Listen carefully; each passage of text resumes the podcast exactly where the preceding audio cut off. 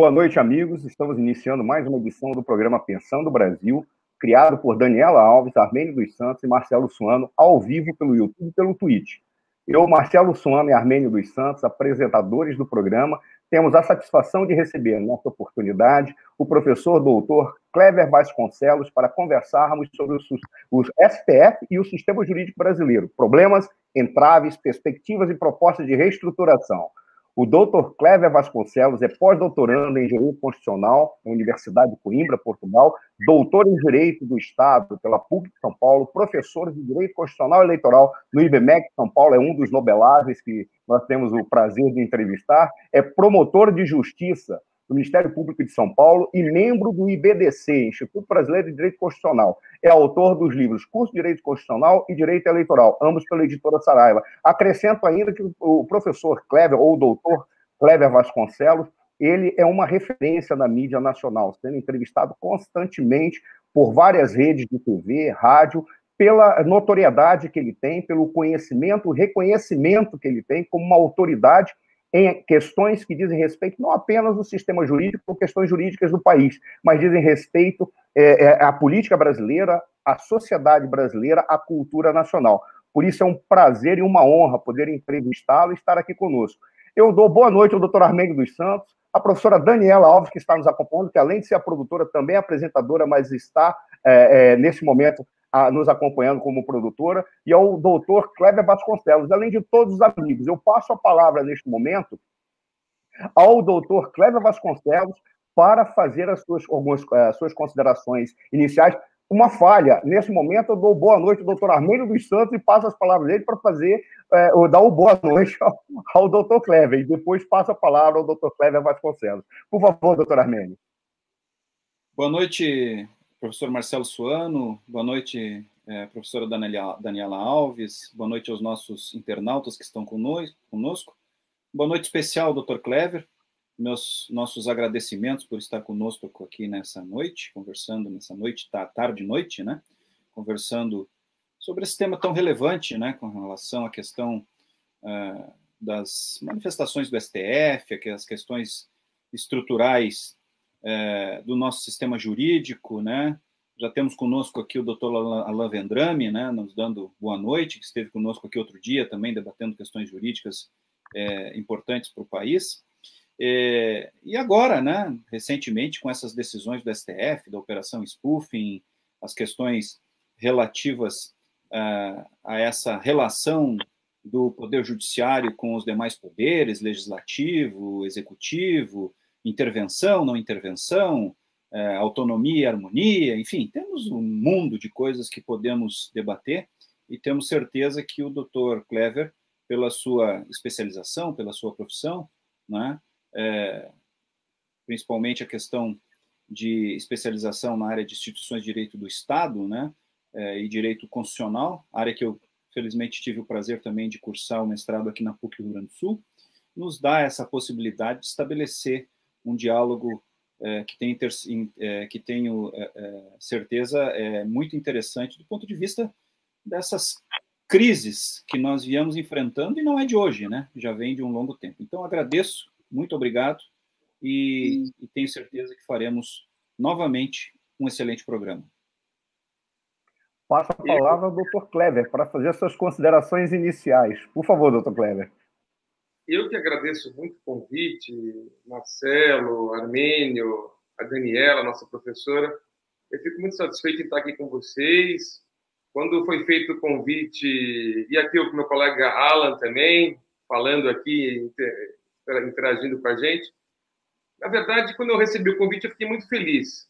Eu fiquei muito feliz por pela razão da qualidade, pela qualidade do programa e dos participantes, que enriquece aí a, a vida cotidiana, discutindo com seriedade, principalmente isso, com seriedade, os aspectos que envolvem a política nacional. Principalmente hoje aqui para falar de um tema que é o direito constitucional, é o Supremo Tribunal Federal, que eu conheço muito bem, por dentro e por fora, e para dar opinião, porque, na verdade, é, o que nós precisamos é aperfeiçoar as instituições para que elas funcionem da melhor forma possível, Fico muito feliz é, pela qualidade do Marcelo Suano, um professor queridíssimo dos seus alunos.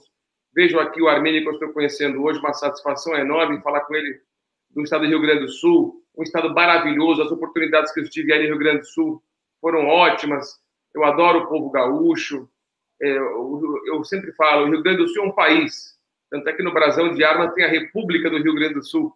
É um país com vários aspectos. Você vai no interior, você vai a Erechim, você vai a Uruguaiana, você vai a Santa Maria, você vai àquela praia linda, Capão da Canoa, a Porto Alegre, cada lugar, as lagoas que tem no Rio Grande do Sul. Então, fico muito feliz de debater, Armênio, é, você aí do Rio Grande. Enfim, a professora Daniela também, é, qualificadíssima, trabalhou numa campanha eleitoral recentemente, é muito querida dos seus alunos, enfim, é muito bacana poder participar do programa de vocês e contribuir para o que for necessário para o nosso debate. Estou à disposição para responder as perguntas, por mais que elas sejam ardidas, por mais que elas sejam toquem em feridas, em que muitas vezes a comunidade jurídica nacional fala partidariamente. Nós aqui vamos falar, se vocês me derem a oportunidade, falar do ponto de vista da eficiência da instituição para que ela preste um serviço de qualidade ao povo brasileiro. Espetacular, professor. É, eu, vou, eu vou solicitar que a primeira. Normalmente, as, as primeiras considerações são feitas diante de uma, de uma questão ge, genérica, uma, algo que seja extremamente amplo sobre uma estrutura da sociedade brasileira. Eu vou passar para o doutor Armênio. Antes, eu vou ler que já temos as duas primeiras participações do querido amigo Alan Vendrame, como o Armênio dos Santos é, é, citou. Fernando, boa noite a todos nós. Sempre uma honra, um prazer é, vê-los e ouvi-los. Grande abraço. Ótimo programa. Jurista, consultor, professor, intelectual, advogado que está nos acompanhando. É uma grande honra que o, que o Alan Medrano esteja nos acompanhando. E o, e o Coronel Petri. Primeiríssima qualidade, viu, Marcelo? Oi? E um ser humano de primeiríssima qualidade. É, primeiríssima qualidade mesmo. É, é uma honra é, ter, o, é, ter o privilégio de, de, de tê-lo conhecido e, e, saber que é, temos amizade. Isso é, é, é espetacular. Tá? É, e fazer o, o, cumprimento ao Coronel Petri, da ADESG do Rio Grande do Sul, que é o vice-delegado da ADESG, Associação dos Diplomados da Escola Superior de Guerra no Rio Grande do Sul, que nos acompanha juntamente com muitas pessoas da, da, da, da, da ADESG de Porto Alegre, de Caxias, ou, melhor dizendo, do Rio Grande do Sul como um todo. Passo a palavra ao doutor Armênio para aquela primeira pergunta que vai dar os 15, 20 minutos de considerações iniciais para dizer. Na realidade, não é nenhuma questão de te colocar como o futuro ministro do Supremo ou o futuro ministro da Justiça, mas colocar como futuro mentor de um novo país. É, normalmente começamos assim. A primeira questão, Armênio, por favor. É, doutor Clever, eu, usando da metodologia científica, conforme o senhor disse que é a abordagem que nós pretendemos fazer, e estamos de pleno acordo com relação a isso, quero partir do genérico para o específico. E nesse ponto de vista, é, diante do nosso tema, eu gostaria que o senhor fizesse algumas reflexões para nós sobre esta circunstância que tem permeado os noticiários, que tem, é, que tem estabelecido muitas, é, muitos debates na comunidade científico-jurídica, né, é, que diz respeito ao nosso sistema é, atual de repartição, de repartição dos poderes. Né?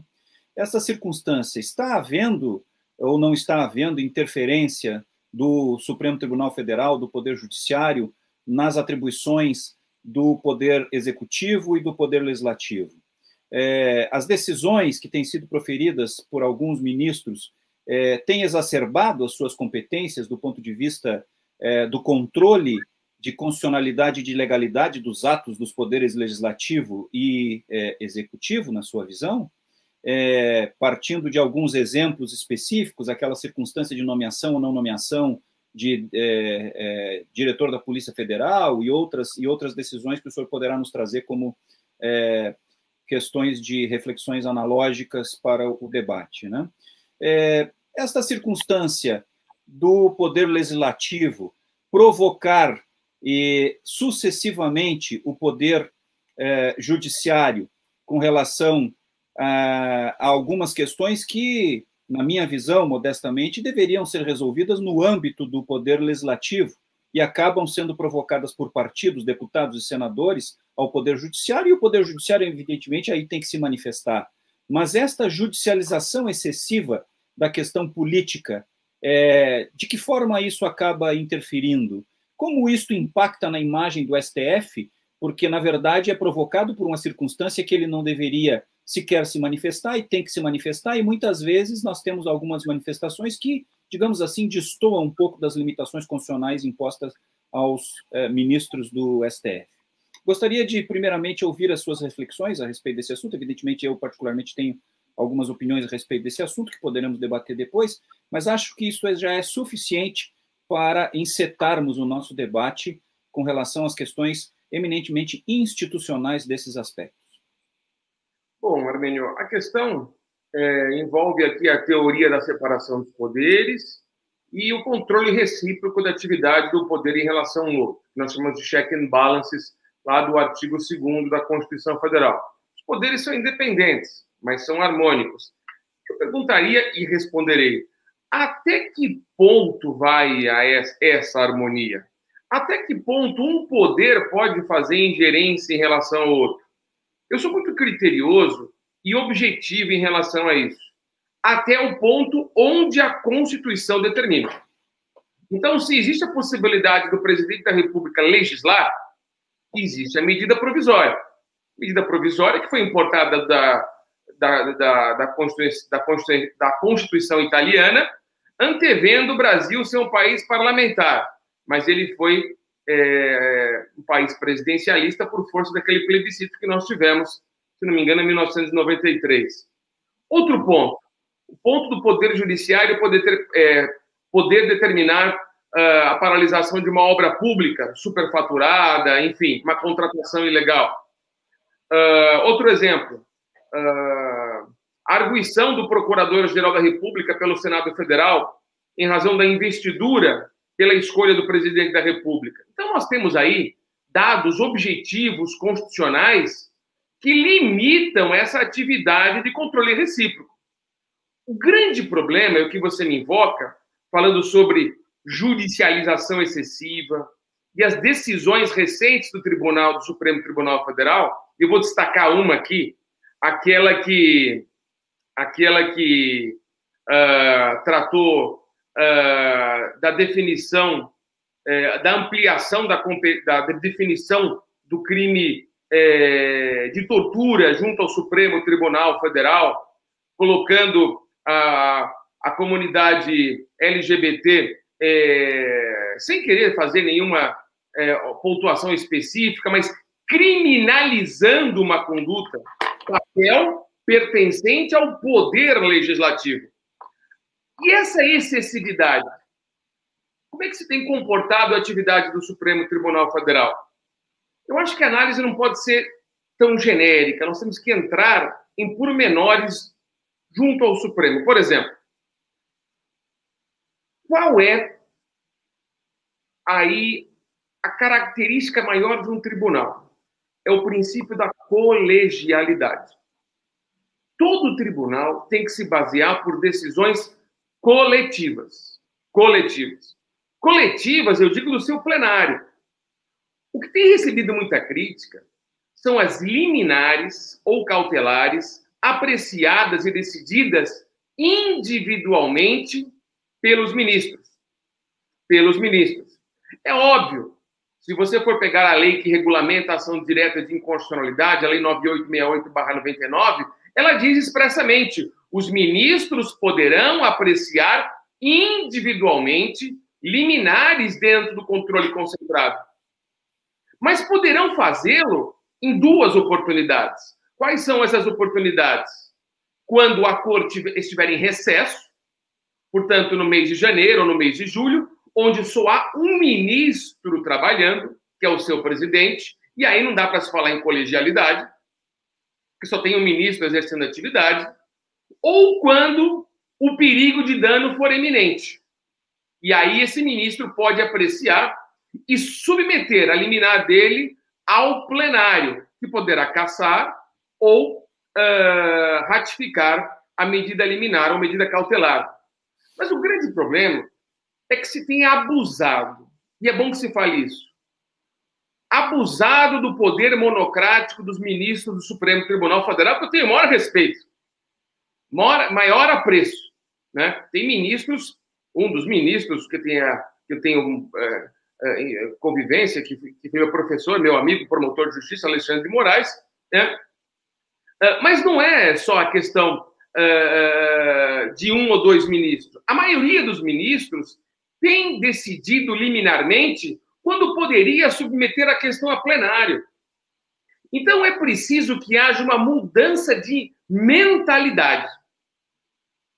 Essa mudança de mentalidade em relação às cautelares ou às liminares é no sentido de que o ministro evite de dar a decisão individualmente, mas possa submetê-la ao colegiado. Porque o colegiado pode apreciá-la sem o menor problema no dia seguinte. É um dia, e um dia às vezes não faz diferença. Para que nós temos visto hoje em dia no cotidiano, uma liberdade, a concessão de um habeas corpus, enfim, a questão de uma, uma questão civil qualquer, não é por causa de um dia que isso vai causar algum tipo de prejuízo. Então eu acho interessante, acho interessante que, que, que ocorra essa mudança de mentalidade, mas não está ocorrendo.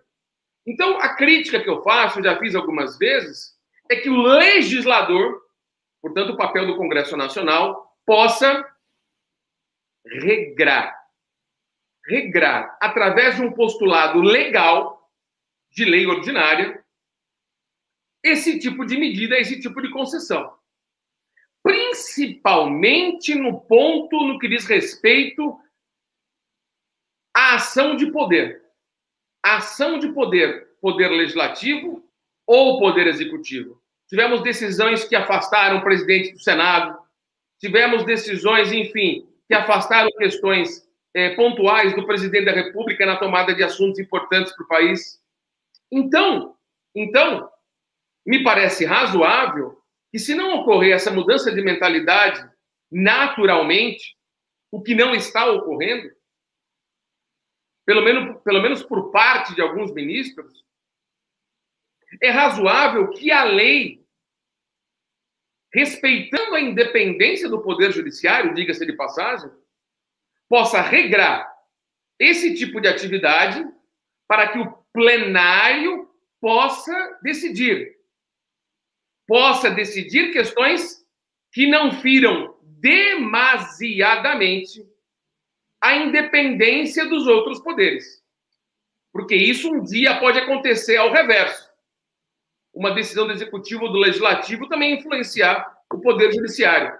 Então, nós não, não chegamos até o presente momento na medida certa. O tempo de maturidade por que questões políticas estão sendo levadas ao Supremo Tribunal Federal? Isso precisa ser dito também.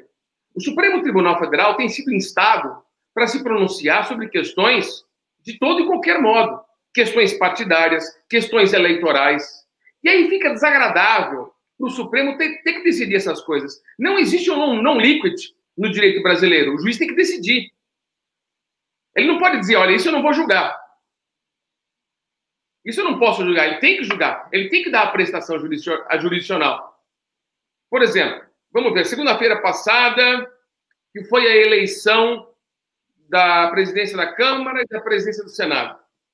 Houve uma questão do Arthur Lira, que cancelou as eleições do primeiro vice, do segundo vice e dos quatro, e dos quatro secretários. Não reconheceu a formação do bloco de que era representado pelo outro candidato, que era o Baleia Rossi, no critério da proporcionalidade da mesa. A primeira secretaria, segundo a inscrição do bloco anterior, estava com o Partido dos Trabalhadores. E a secretaria, a primeira secretaria, é responsável pela, pelas compras da Câmara dos Deputados. E, obviamente, o bloco vencedor não queria que o Partido dos Trabalhadores estivesse comandando economicamente a Câmara dos Deputados. Houve essa celeuma toda, mas o Partido dos Trabalhadores perdeu o prazo por seis minutos da inscrição da chapa. Esse partido. E aí houve essa questão da legalidade, houve a anulação da, da, do bloco partidário anterior e uma nova eleição. Eu me lembro que eu estava em Brasília na segunda-feira passada e eu comentei isso. Eu falei: olha, essa questão não pode ser levada no judiciário, porque o judiciário vai, é uma situação desconfortável para que ele decida uma situação dessa. Há decisões que precisam ser pronunciadas pelo próprio Poder Legislativo. Ou seja, o Congresso Nacional não precisa judicializar tudo e mandar essas questões para o Judiciário. Mas se mandasse, o Judiciário tinha que falar. Eu até falei: olha, eu tenho a impressão que em 24 horas a Câmara dos Deputados vai resolver isso. E foi no que deu. Uhum. Então, os poderes precisam ter essa maturidade no sentido de não invadir excessivamente essa esfera. Mas eu confesso a vocês, e sem medo, eu falo com tranquilidade porque respeito muito o Supremo Tribunal Federal. Mas há situações, ocorreram situações monocráticas, e a, a que mais me chocou foi essa em relação à criminalização de uma conduta que seria papel do Congresso Nacional. Mas aí também a crítica, porque o Congresso Nacional ficou omisso no que diz respeito à capacidade legislativa. Mas o próprio arcabouço constitucional prevê a possibilidade de se valer do mandado de injunção e da ação direta de inconstitucionalidade por omissão, a chamada síndrome da inefetividade, quando o legislativo tem que legislar e não faz. Havia, no artigo 18 da Constituição, tem aquela famosa possibilidade de criação de municípios criação de municípios. E o Supremo Tribunal Federal, ao longo de 20 anos, teve uma posição chamada não concretista. O que, ele fazia? Olha, querem criar municípios. Só que essa, essa criação de municípios depende de uma lei, uma lei federal que fixa o prazo para a criação de municípios. E essa lei federal não existe. Na época, o Supremo Tribunal Federal foi instado a se pronunciar a respeito. E o Supremo disse: olha, eu reconheço a omissão, mas eu não posso implementar um prazo porque não tenho parâmetro político para isso. É a chamada posição não concretista, que foi muito criticada, porque o judiciário não resolveu o problema. De uns 10 ou 12 anos para cá, o Supremo Tribunal Federal mudou seu posicionamento e passou a adotar uma posição concretista. Qual que é? Ele legisla por acordo, por decisão, porque o legislador deveria fazer a norma e não fez. Essa posição concretista, às vezes, é boa. Na hora de concretizar um direito e garantia fundamental. Um direito e garantia fundamental. Mas a ponto de organizar o Estado e traçar políticas públicas, aí eu acho que é um exagero. Então, é preciso dosar. Dosar a capacidade da atuação do Supremo. Não amordaçá-lo, pelo amor de Deus eu sou democrata. Mas fazer com que o Supremo Tribunal Federal tenha a consciência de adoção sobre maneira do princípio da colegialidade, abandonando decisões monocráticas que causam impacto político na atuação dos poderes. Aí nós teremos um tempero que propiciará uma atitude republicana mais adequada, mais horizontal. Porque senão corremos o risco de ter um governo do poder judiciário, que não é bom para ninguém. É preciso que haja adoção de pontos de equilíbrio. E o principal ponto de equilíbrio que eu vejo aí, Armênio, Marcelo, é, Alan e Daniela, é a dosagem da atuação monocrática de seus ministros. E digo mais, respeito os 11, admiro os 11, cada um tem a sua formação e a sua característica. Mas é preciso dosar isso. Isso poderia vir do próprio Supremo mas o Supremo até hoje não bateu as portas nesse ponto. O ministro Fux, no seu discurso, falou um pouco disso. da valorização, da valorização das decisões colegiadas. O ministro Faquim, por exemplo. O ministro Faquim tem a característica muito grande de levar as questões relevantes para a turma, para o plenário, quando é competência da turma e quando é competência do plenário. Agora, isso nem todos têm essa característica. Às vezes isso me causa espanto, às vezes me causa preocupação e às vezes me causa tristeza pela admiração profunda que eu tenho pela corte do meu país. Uh, o senhor uh, uh, estabeleceu ali, primeiro, deixar claro que, como o senhor disse no início, a crítica ela não é pessoal, ela é institucional. Então, nesse aspecto, como dizem os próprios ministros do STF na sua jurisprudência, o homem público deve suportar a crítica por mais ácida que ela seja. Jurisprudência pacífica do STF quando no, com relação à questão de é, manifestações de relativas a deputados e senadores é, que eu às vezes uso nas minhas nas minhas petições. E essa crítica, portanto, também se aplica, e essa, esse dever de suportar a crítica, mesmo que ácida, também se aplica aos homens públicos do próprio STF. Mas, é, bem, o senhor é, é, trouxe algumas questões aqui é, com relação a essa questão do concretismo. Eu, particularmente, é, também critico essa questão do concretismo e me recorda, nesse aspecto, a fala do é, saudoso deputado e presidente da Câmara, é, meu amigo particular falecido, Ibsen Pinheiro, é, quando ele dizia que o parlamento tem o dever de fazer a lei, mas o parlamento também tem o direito de não fazer a lei quando a matéria é, seja julgada pelo próprio parlamento de não estar madura o suficiente para ser editada. E esta circunstância é que leva há muitas vezes aos casos de que é, determinada legislação, mesmo sendo prevista na Constituição, acabe não sendo editada, acabem não sendo editadas as leis é, complementares e ordinárias que as regulamentam. Me parece que a interferência do Poder Judiciário, mesmo que nesses aspectos é, que deveriam ser é, apenas no caso concreto e interpartes, e essa é, legislação, digamos assim, por acórdão do Supremo Tribunal Federal de maneira erga omnes, acaba, e erga omnes, para quem não é do meio e que nos assiste, diz respeito a aspectos de repercussão geral e, e, e para toda a, a sociedade, é, me parece que acaba sendo caracterizada como uma interferência indevida na atribuição específica do Poder Legislativo. É, o senhor, a respeito da questão do plenário, também se manifestou muito bem. Me parece que houve recentemente uma decisão do próprio STF de submeter as liminares num determinado prazo ao plenário, né, quando elas digam respeito às questões sensíveis de outros, de outros poderes.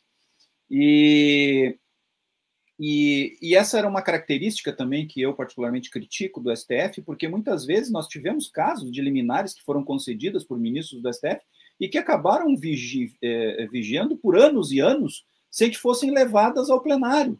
A liminar era ad eterno, né? E nós geramos uma insegurança jurídica no país, porque se estabeleceu contratos, se estabeleceu relações jurídicas, políticas no país é, submetidas a uma liminar que poderia cair a qualquer momento na medida em que fosse levada ao plenário. E aí, com o passar do tempo, é, tem uma outra circunstância que é o temor de prejuízo às partes e ao próprio, muitas vezes, ao próprio poder público, em prejuízos econômicos, se aquela liminar for derrubada e se quando for levada ao plenário, e aí não se leva ao plenário. Então, essa é uma outra circunstância. O senhor falou na questão da regulamentação dessas competências por lei ordinária. Eu lhe pergunto o seguinte: é, essa matéria não seria julgada, se legislada por lei ordinária no, no Congresso Nacional, não seria é, julgada como inconstitucional, na medida que me parece que ela é de competência regimental interna do STF, do ponto de vista da organização dos seus trabalhos, do prazo e das matérias que serão levadas ao, ao plenário, a menos que se fizesse isso por norma constitucional, haveria a possibilidade de fazer pela norma do Código de Processo Civil? Qual é a sua visão a respeito disso, por gentileza, e as suas considerações sobre essas outras questões é, do concretismo. Só acrescentando do concretismo, Armênio, é, eu sim diria a questão do concretismo e do não concretismo em duas partes.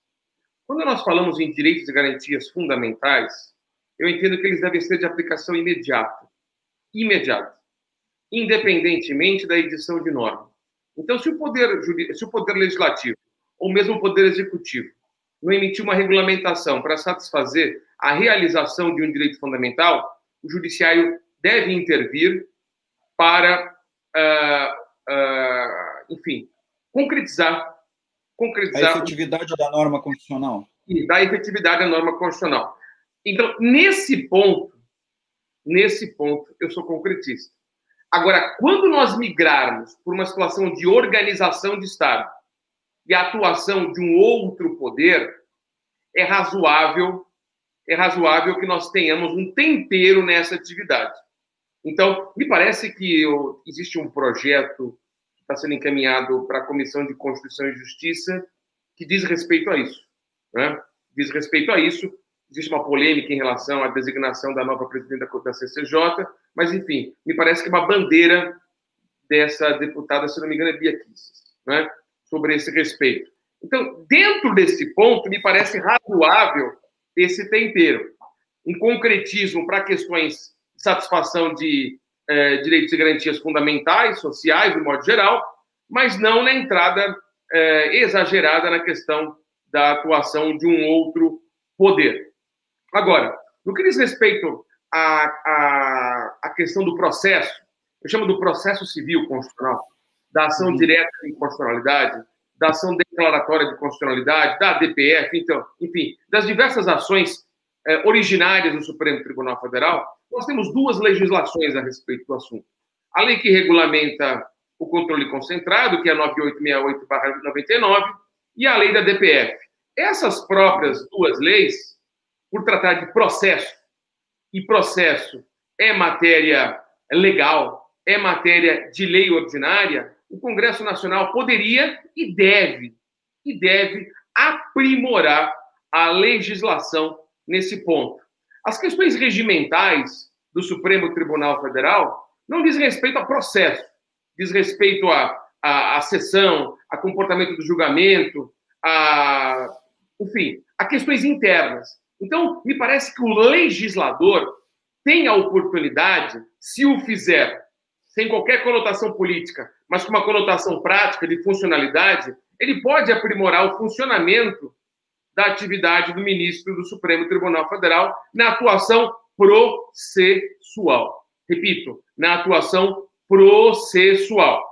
Evitando, por exemplo, essa questão das liminares ou das cautelares que atentam é, descaradamente contra a independência dos poderes, para que os poderes possam agir de maneira tranquila, efetiva e sempre harmônica. Quando houver abuso, quando houver clara desobediência, o aviltamento à, à, independência dos poderes, o Supremo Tribunal Federal deve agir. Mas quando houver claro, evidente, uma situação dessa. Agora, por exemplo, afastar da presidência do Congresso Nacional um determinado ministro por questões Y ou X, me parece assustador. Me parece assustador. Né? É, enfim, isso é perigoso. Então, é, você falou muito bem, segurança jurídica, estabilidade na questão da interpretação. E da interpretação, eu quero falar uma coisa aqui. A Constituição, nós temos métodos de interpretação constitucional, chamado hermenêuticos, a hermenêutica constitucional, que propicia o entendimento de uma norma. E a norma, por si só, ela tem vida. Tem vida. Os subjetivistas chamam isso de Constituição viva. Ferdinando Lassalle, é, que tem um livro cujo nome é O que é uma Constituição, fez um discurso é, há muito tempo atrás, objeto desse livro, dizendo que a Constituição tem que ser o reflexo da vontade popular e não da imposição estatal, é, contrariando com o Rad Hess aqui. É, é, quando nós temos uma determinada expressão constitucional dentro de um significado, por exemplo, vida. O que é vida? Vida é um processo natural que começa com. o nascimento, etc., acaba com a morte. É vida. Mas a vida, ela não deve ser digna. Ah, tem o princípio da dignidade da pessoa humana. O que é dignidade da pessoa humana? A dignidade da pessoa humana, em 1940, era uma coisa. A dignidade da pessoa humana, em 2020, é outra coisa. Mas a dignidade da expressão humana está lá, expressa. Então, nós temos como ler dignidade da pessoa humana de maneiras distintas, conforme a evolução dos tempos. E quem é que vai dizer o que é dignidade da pessoa humana? Uhum. Somos nós, doutrinadores, e principalmente, para definir parâmetro, o Supremo Tribunal Federal, como intérprete máximo da Constituição. Então, dentro desse diagnóstico, diagnóstico, a gente tem que perceber que existe o lado vivo da Constituição. E o Supremo Tribunal Federal tem esse papel importante de interpretar o que é dignidade da pessoa humana. Eu vou dar outro exemplo para você: casa. O que é casa? Ah, casa é onde eu moro. Mas o comércio pode ser casa, o barco pode ser uma casa, o trailer pode ser uma casa. Então a expressão casa, a expressão casa é plurissubjetiva. Tem vários significados. E dentro dessa plurissubjetividade, quem vai definir o que é casa? O intérprete maior da Constituição Federal, que é o Supremo Tribunal Federal. E essa interpretação é parte integrante da atividade do Supremo. É importante que o Supremo tenha essa subjetividade, essa elasticidade para dar atualidade a esse texto. Porque esse texto é o melhor dos sete que nós tivemos, desde 1824. Desde 25 de março de 1824, é a melhor Constituição que nós tivemos. Tá certo, ela é analítica, extremamente analítica. Eu sou um dos que defende a desconstitucionalização de vários dispositivos, deixando espaço para ordinária. Somos dois. É, são 250 artigos, poderiam ser, ser bem menos. Se você me permite aqui, eu vou até virar aqui de costas. Ah, não estou com o texto aqui, olha aqui. Vamos fazer uma comparação entre a norte-americana e a brasileira. Olha aqui. Só em termos de espessura, a gente vê a norte-americana aqui e a brasileira. Mas, enfim. Mutatis mutantes, que lá é common law e nós somos romanos germânicos, evidentemente. Nós não estamos preparados para common law. Nós não temos natureza, nós somos latinos. Somos do Lásio, do Látio, né? Somos latinos gostamos de uma lide, de uma contenda, mas isso a França também gosta, a Espanha também gosta, a Itália nem se fala. Alemanha. Mas a, a, a, coloniza, a, a cultura anglo-saxônica é diferente. É pelo costume, pelo comportamento, é o plea bargain, é o guilt plea, é a capacidade de se resolver as questões pela colegialidade, pela negocialidade. Isso nós não temos. Nós não somos negociar, né, né, é, nós não temos o costume de negociar. Nós temos o costume de enfrentar, de gladiar. Isso muitas vezes não leva a lugar nenhum. Então, essa mudança de mentalidade é temporal, mas nós não podemos, de maneira nenhuma, tirar o poder, a capacidade do poder judiciário de interpretar a Constituição com base na atualidade, porque senão a gente vai ter que fazer uma Constituição a cada 20 anos. Isso não é bom. Isso definitivamente não é bom. O, o, o, eu concordo com o senhor com relação. Eh, depois já passo para o professor Marcel, senão vamos monopolizar o debate aqui. Mas eu concordo com o senhor com relação a essa questão da interpretação da Constituição viva, e Hegel também dizia isso, que a Constituição deve eh, refletir o espírito do tempo e o espírito do povo, né? ou seja, o povo tem que se reconhecer no seu texto constitucional e ela deve evoluir é, com a, a, sociedade. Eu, particularmente, a minha tese de mestrado defende as revisões constitucionais periódicas e sistemáticas, que podem ser a cada 20 anos, a cada 25 anos, a exemplo do que existe em outras constituições, como a portuguesa, evidentemente que, como poder constituinte derivado, é, aí albergada a preservação das cláusulas pétreas e dos direitos e garantias fundamentais, né? É, e quando se fala em constituinte derivado, evidentemente a esse dever, mas esse é um outro assunto, é uma constituinte revisional, não congressual, com limitações de quem seja o constituinte não concorrer a eleições congressuais por um determinado tempo. Acho que nós teríamos a possibilidade de fazer atualização do texto constitucional aí a cada 20, 25, 30 anos, é, preservando a essência da Constituição e mantendo a atualização dela com o espírito do tempo, de maneira que ela não vire uma colcha de retalhos, como é a nossa hoje, que é feita por emendas e emendas, muitas vezes, que são normas constitucionais e inconstitucionais, como diz Otto Barrow, né? De emendas constitucionais que não dialogam e não é, é, e são inconstitucionais com relação às cláusulas pétreas e os direitos e garantias fundamentais e viram uma colcha de retalho.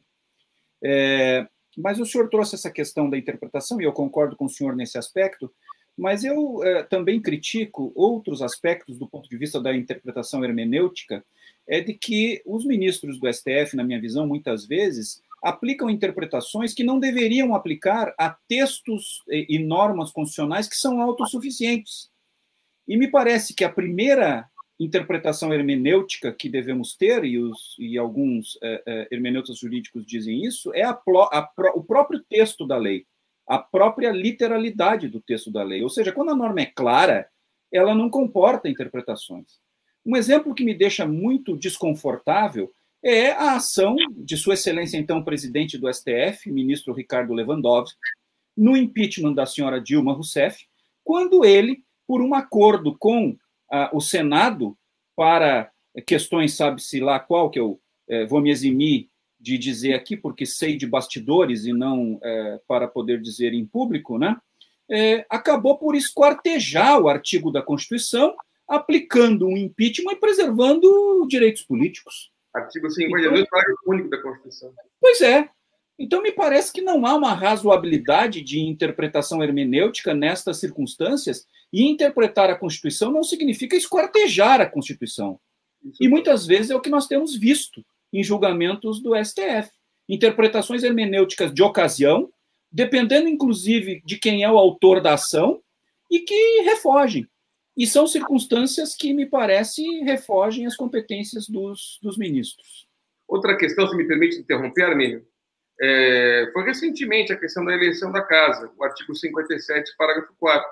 Cada uma das casas do Congresso Nacional renunciar em sessões tal, para a posse de seus membros, para mandatos de dois anos, vedada a recondução para o mesmo cargo na eleição imediatamente. Sim. E foram levar isso no Supremo. Tá claro como a luz do sol. É, eu, até ficava, eu fiquei até com medo. Eu falei, meu Deus do céu, se decidirem novamente é, conforme o 52, parágrafo único que você leu, foi uma decisão absurda, é, eu vou embora. Eu, eu, fecho a porta da, da minha academia e vou embora. E, e, vamos combinar, vamos combinar, que quase fizeram um acordão para esquartejar esse artigo. E só não o fizeram porque existiu pressão popular no sentido de impedir isso. É. Porque já estava nos bastidores uma negociação entre o ex-presidente do Senado, o ex-presidente da Câmara e alguns ministros do Supremo para dar uma interpretação diversa, do que diz o texto da lei. Então, me parece que essas são questões que efetivamente tem que parar. O Supremo Tribunal Federal tem que parar com isso. Os ministros precisam efetivamente ter clareza das suas atribuições, ou isso, ou, esse, ou o Senado começa efetivamente a exercer o seu direito de impeachment, porque desbordar da sua atribuição é crime de responsabilidade. E o Senado Federal tem que fazer esse, esse freio e contrapeso que não faz. Sabe-se que o porquê não faz, né?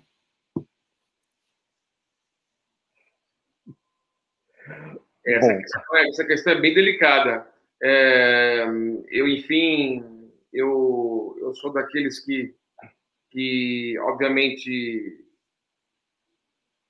me submeto ao texto constitucional, procuro sempre, quando tenho os meus pronunciamentos, eh, me ater ao texto, à intenção da lei, da norma máxima, evitar essa subjetividade na interpretação da Constituição e verificar na alma do legislador qual foi a intenção dele, qual foi a intenção uhum. na hora de redigir o texto. E principalmente, principalmente, visando o patrocínio republicano e democrático do seu texto, sem nenhum golpe ao texto constitucional. Porque quando nós interpretamos a Constituição fora do parâmetro que ela nos impõe, nós estamos dando um golpe na Constituição. Nós estamos, nós estamos é, é, rasgando o seu texto. Isso não é possível.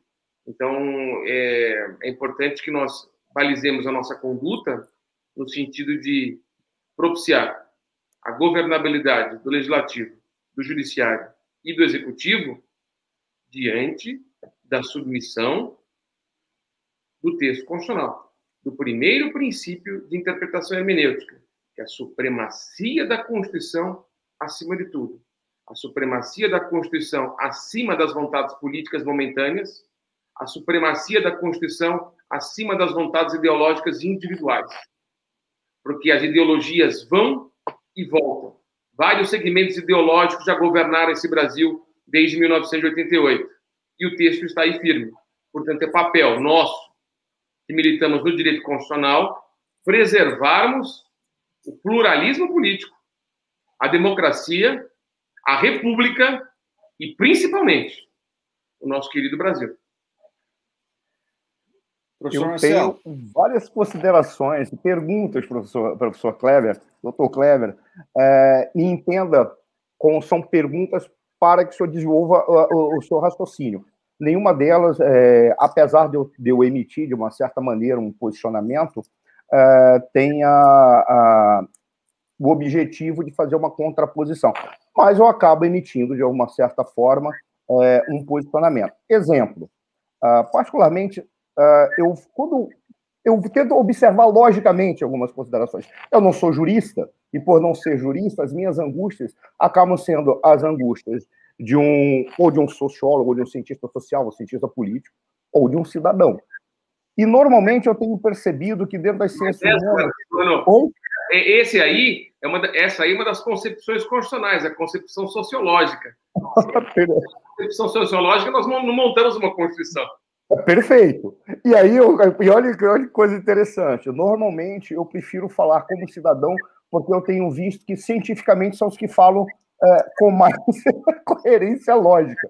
O cidadão percebe as falhas mais do que grande parte dos cientistas, que acabam ficando perdidos em metateorias, metateorias e, e metalinguagem, ao invés de eles, eles irem no problema. Aí eu vou fazer alguma, trazer algumas considerações particulares de um cidadão. E uma delas eu faço uma pergunta direta, eu peço que depois responda, depois eu fazer essas demais considerações. A primeira delas, eu falou que nós temos uma Constituição hoje que é a melhor das sete. Eu achei muito interessante isso. É brilhante essa, essa, sua, essa sua afirmação. E por quê? Porque ela atinge de uma maneira muito direta na angústia do cidadão que olha para uma Constituição e não consegue compreendê-la pela e mesmo e eu não falo do cidadão comum, eu falo é, porque o cidadão comum ele não entende nenhuma das constituições. Na realidade, ele segue pelo costume as imposições que lhe são colocadas e ele vai e acaba entendendo, é como aprender a falar um idioma qualquer. Você não conhece gramática, você fala, né? É a mesma forma. Mas olhando dessa perspectiva, em que medida, quando você vê uma constituição com um grau de complexidade tão elevado, é, com grau de detalhamento tão desnecessário e com um grau de subjetividade tão ampla, ela consegue é, é, expressar a, não uma pureza, mas a grandeza de ser uma boa constituição para uma sociedade que fica perdida. Aí eu, eu vejo algumas, aí eu faço algumas considerações e eu opino e estou totalmente sujeito à crítica, mesmo porque, de uma forma indireta, eu acabo criticando a maneira como está sendo é, é, tocada a política e está sendo tocado o debate político-jurídico no Brasil. É, por exemplo, eu, particularmente, eu prefiro uma revisão constitucional periódica feita por um legislativo, não este legislativo, porque este legislativo ele tem que ser transformado por um legislativo que tenha uma representatividade de alto nível. E eu falo uma representatividade de alto nível, não falo intelectual, porque o intelectual ele corre a reboque, uma representatividade de alto nível em que aqueles representantes representem alguma coisa, além de seus grupos e uma determinada configuração de relações de força para colocar tal ou qual no poder. Porque o que nós encontramos no nosso legislativo é apenas o resultado de uma briga entre segmentos que estão lutando pelo poder. Eles não representam segmentos sociais, ou a ansiedade, ou a angústia, ou as aspirações sociais. É um outro legislativo. Então, uma revisão periódica Antes, nós teríamos que ter uma reforma política que modificasse o nosso legislativo, do que jogar para a hermenêutica dentro do Supremo a interpretação das subjetividades da Constituição. O que eu estou dizendo com isso? No, é, é, no frigir dos ovos, eu tenho muito medo do jurista, como cidadão. Porque quando chega na última instância, eu não consigo entender frases como cidadão, como eu vi em determinadas redes de TV, de que a, o, o último a ter o direito a errar é o ministro do Supremo Tribunal Federal. Como cidadão, eu diria, ele não tem o direito de errar. Porque ele tem uma Constituição e ele deveria seguir a Constituição na risca. Se a Constituição não consegue ser clara, é porque ela foi mal formulada. Se ela não consegue é, deixar com transparência as condutas da sociedade, é porque ela precisa ser trabalhada. E uma das falhas pelos, pelas quais a nossa Constituição não consegue ser transformada e o nosso legislativo não legisla com qualidade, eu poderia dizer concretamente, deixando de lado subjetividade ou questões pessoais, é por essa quantidade de partidos que conseguem entrar, porque nós não temos uma cláusula de desempenho. Aí um partido nanico pega aquelas falhas é, que, legais, ou brechas legais, não vou dizer falhas legais, brechas legais, brechas que tem na Constituição. Aí ele diz: não, não, agora eu estou com a bola, eu seguro a bola e vou para casa. Então, como é que eu faço para segurar a bola e vou para casa? Jogo e judicializo. Passo para o Supremo e entrego a bola para 11 cidadãos que qualquer um de nós, se tivesse o poder que tem e tendo a atribuição que lhe é dado, fariam a mesma coisa. E tomariam decisões monocráticas, porque no frigir dos ovos, eles se colocariam diante da parede e diriam assim: Sabe de uma coisa? Se eu não tomar uma decisão monocrática, o outro vai fazer. Porque quando eu olho para esse sistema, ele é uma plena bagunça. E não há nada que possa frear esse sistema. Aí nós temos que um partido danico judicializa e joga nas mãos de, um, de, um, de uma personalidade, ou de 11 personalidades, que vão fazer a hermenêutica constitucional, a hermenêutica da lei, para interpretar questões que não deveriam ser interpretadas por ele deveriam ser interpretadas pelo legislativo. E esse deveria ser um impedimento. Por, é, no, no, frigir dos ovos, o que eu coloco é: eu tenho tanto medo de uma ditadura do judiciário que eu diria não é dado nenhum poder ao Supremo de legislar, nem de fazer interpretação subjetivas ou da objetividade aquelas questões que são subjetivas da Constituição. Se chega nas mãos dele, ele deveria mandar de volta para o legislativo. Por quê? Porque o legislativo tem que tomar a decisão e teria graus e instâncias de urgência para essas decisões. Por quê? Porque ao legislativo, quando o legislativo, e o Ibsen Pereira falava, olha, se o legislativo diz eu não quero legislar, é uma decisão do legislativo que está representando a sociedade como um todo. Aí vem um partido danica e diz: Eu não gostei, pego a bola, vou para casa, jogo por cima do muro. E ninguém joga mais futebol, ninguém vai mais participar dessa brincadeira e ele faz, e joga para o judiciário. E se nós cometermos e tivermos o azar de ter um Supremo politizado, não, mas ideologizado, sim, porque o, o, o, Supremo não é uma instituição jurídica por excelência, ele é jurídica e política. Ele é uma instituição que tem as duas, as duas dimensões. O problema é quando chega a estar ideologizado, e ao contrário daqueles que criticam o fato de haver ministros do Supremo que são de ideologia de esquerda, ideologia, não critico, porque é da natureza humana. O cara está lá porque ele segue, ele tem a sua ideologia. Mas se ele tomar uma decisão ideologizada, com uma Constituição cheia de fragilidades, e por isso que eu fiquei, eu achei espetacular quando o senhor falou que essa é uma das melhores, uma, uma, uma, é uma Constituição cheia de fragilidades e subjetividades, um congresso com 500. Um, um, não é um congresso, uma Câmara com 513 deputados, e eu não consigo entender também por qual razão número tão elevado. 513 deputados que chegam lá e não sabem ou não querem fazer nada, exceto um atrapalhar o outro. Exemplo, quando alguém me pergunta é, por qual razão existem tantos assessores, todo mundo sabe que para um deputado ele precisaria de seis a oito assessores. Mas se eu sou deputado, eu tenho direito a 25, eu ocupo os 25 cargos. Por qual razão? Porque papel de 12 deles é atrapalhar os assessores dos outros. Está dentro da regra do jogo. E na Câmara, por exemplo, ninguém faz nada se não tiver o regimento na mão. Está todo mundo com o regimento na mão. Está aqui, ó.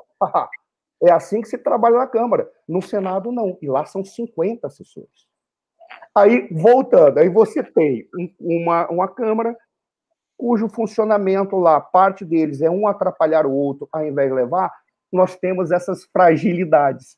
E eu faço essa pergunta, que na realidade ela se desdobra em três. Uma, por qual razão é, a gente pode entender que essa é a melhor das constituições? E se ela é a melhor das constituições, nós não teríamos necessidade de alterá-las. Eu, particularmente, sou defensor de que nós temos que mudar essa Constituição. É, e deveríamos mudar totalmente o sistema, o sistema político brasileiro. Tá? Nosso sistema. Talvez, ele... talvez aperfeiçoá-la, né, professor Marcelo? É, seria uma, um aperfeiçoamento pelo sistema político. É um sistema político, é, é, eu sou extremamente rigoroso em termos da separação dos poderes. Não tem como ter é, um, um sistema de pesos e contrapesos quando um pode interferir no outro. E há brechas suficientes para que todo mundo esqueça os absurdos que podem ser cometidos. O caso do Lewandowski, por exemplo, no, no, no impeachment de Sua Excelência, a ex-presidente ex da República, ou melhor, não existe o ex-presidente, na verdade, Sua Excelência, presidente da República no período X a Z, né? foi o caso dela. É, quando ele fez, eu cheguei ao ponto de ouvir das assessorias frases como: não, não, não, isso é um ato que o, que o, Senado, o Senado pode decidir pelo fatiamento, porque foi uma decisão de colegiado e estava decidido em plenário. Aí eu fiz uma pergunta me, quase me expulsaram da, do local em que eu estava. E fez a pergunta, mas eu disse, mas vem cá, se isso altera a Constituição, não é uma PEC, se é uma PEC, essa PEC não teria que ser aprovada aqui remetida para a Câmara? E essa alteração não teria que ter vigência para o próximo impeachment e não para esse? Porque teria que ser aprovado nas duas casas e não decidido pelo Senado. Acabou. É o que foi decidido por um acordo político. E todos fizeram de conta que, que não, que não haveria nada. Ou quando houve uma decisão do Supremo é, para a entrega da, do, do, documento para um presidente da, do Senado, ele simplesmente ignorou a, a ordem judicial e ninguém ficou sabendo o que fazer. E aí era uma agressão direta ao poder, feito por um presidente de um outro poder, Simplesmente e todos fizeram o, o, o, o, arremedo, o arremedo não, a, a, a, como é que fala? O remendo político, o remendo político para chegar a, uma, a um acordo que preservasse não os poderes, mas os status, não a lógica, apenas os posicionamentos políticos que ali tinham de todas as autoridades. Aí, nesse sentido, vem mais uma vez. Isso não é uma questão da falha que nós temos na nossa Constituição, isso não é uma questão de é, uma Constituição que permite a criação de um Congresso que é ineficaz, porque ele não consegue dar continuidade àquilo que é essencial, exatamente pelas lacunas que existem. A gente pode verificar o que está acontecendo agora, sem defender nenhum governante, nenhum político, nenhuma liderança. Mas a gente vai ver agora, é só trocar o presidente da Câmara e você vai ver um monte de pautas que vão, vão realizar reformas na, na economia brasileira. Por quê? Porque ficava para jogar a culpa para o presidente, o cara botava embaixo da cadeira, sentava, a partir daqui ninguém toca nisso. E eu vou ficar vendo essas briguinhas até desgastar o governo. Não estou dizendo que o governo é, não mereça desgastar, estou dizendo nada disso. Estou dizendo apenas que a gente vê que é um sistema, um modelo, uma estrutura que não permite uma, uma, uma, uma é, um desempenho eficaz das instituições, e queira ou não queira, uh, e eu já encerro, porque aí está virando, tá virando quase uma. Eu estou virando o Henri Maxud e você. Ele faz a pergunta e responde. Mas não é o caso, tá? Voltando para a pergunta, em que medida é, é, nós realmente nós podemos considerar, tendo todos esses problemas, quais seriam as considerações a ser feitas de uma mudança estrutural para que a gente pudesse ter o verdadeiro equilíbrio entre os poderes, sem interferência entre os poderes. Porque se eu sou ministro do Supremo, eu vou interferir também. Ainda pode vir todo mundo reclamar de mim depois. Afinal de contas, é me dado o que, que eu posso fazer? Jogar uma bomba nas minhas mãos e eu vou interferir de acordo com a minha ideologia. E pode, se, pode ficar chorando no meio da rua. É o que todos fariam. Qualquer um que esteja ouvindo, ou qualquer um cidadão brasileiro, faria a mesma coisa. Então, o problema é das regras da instituição.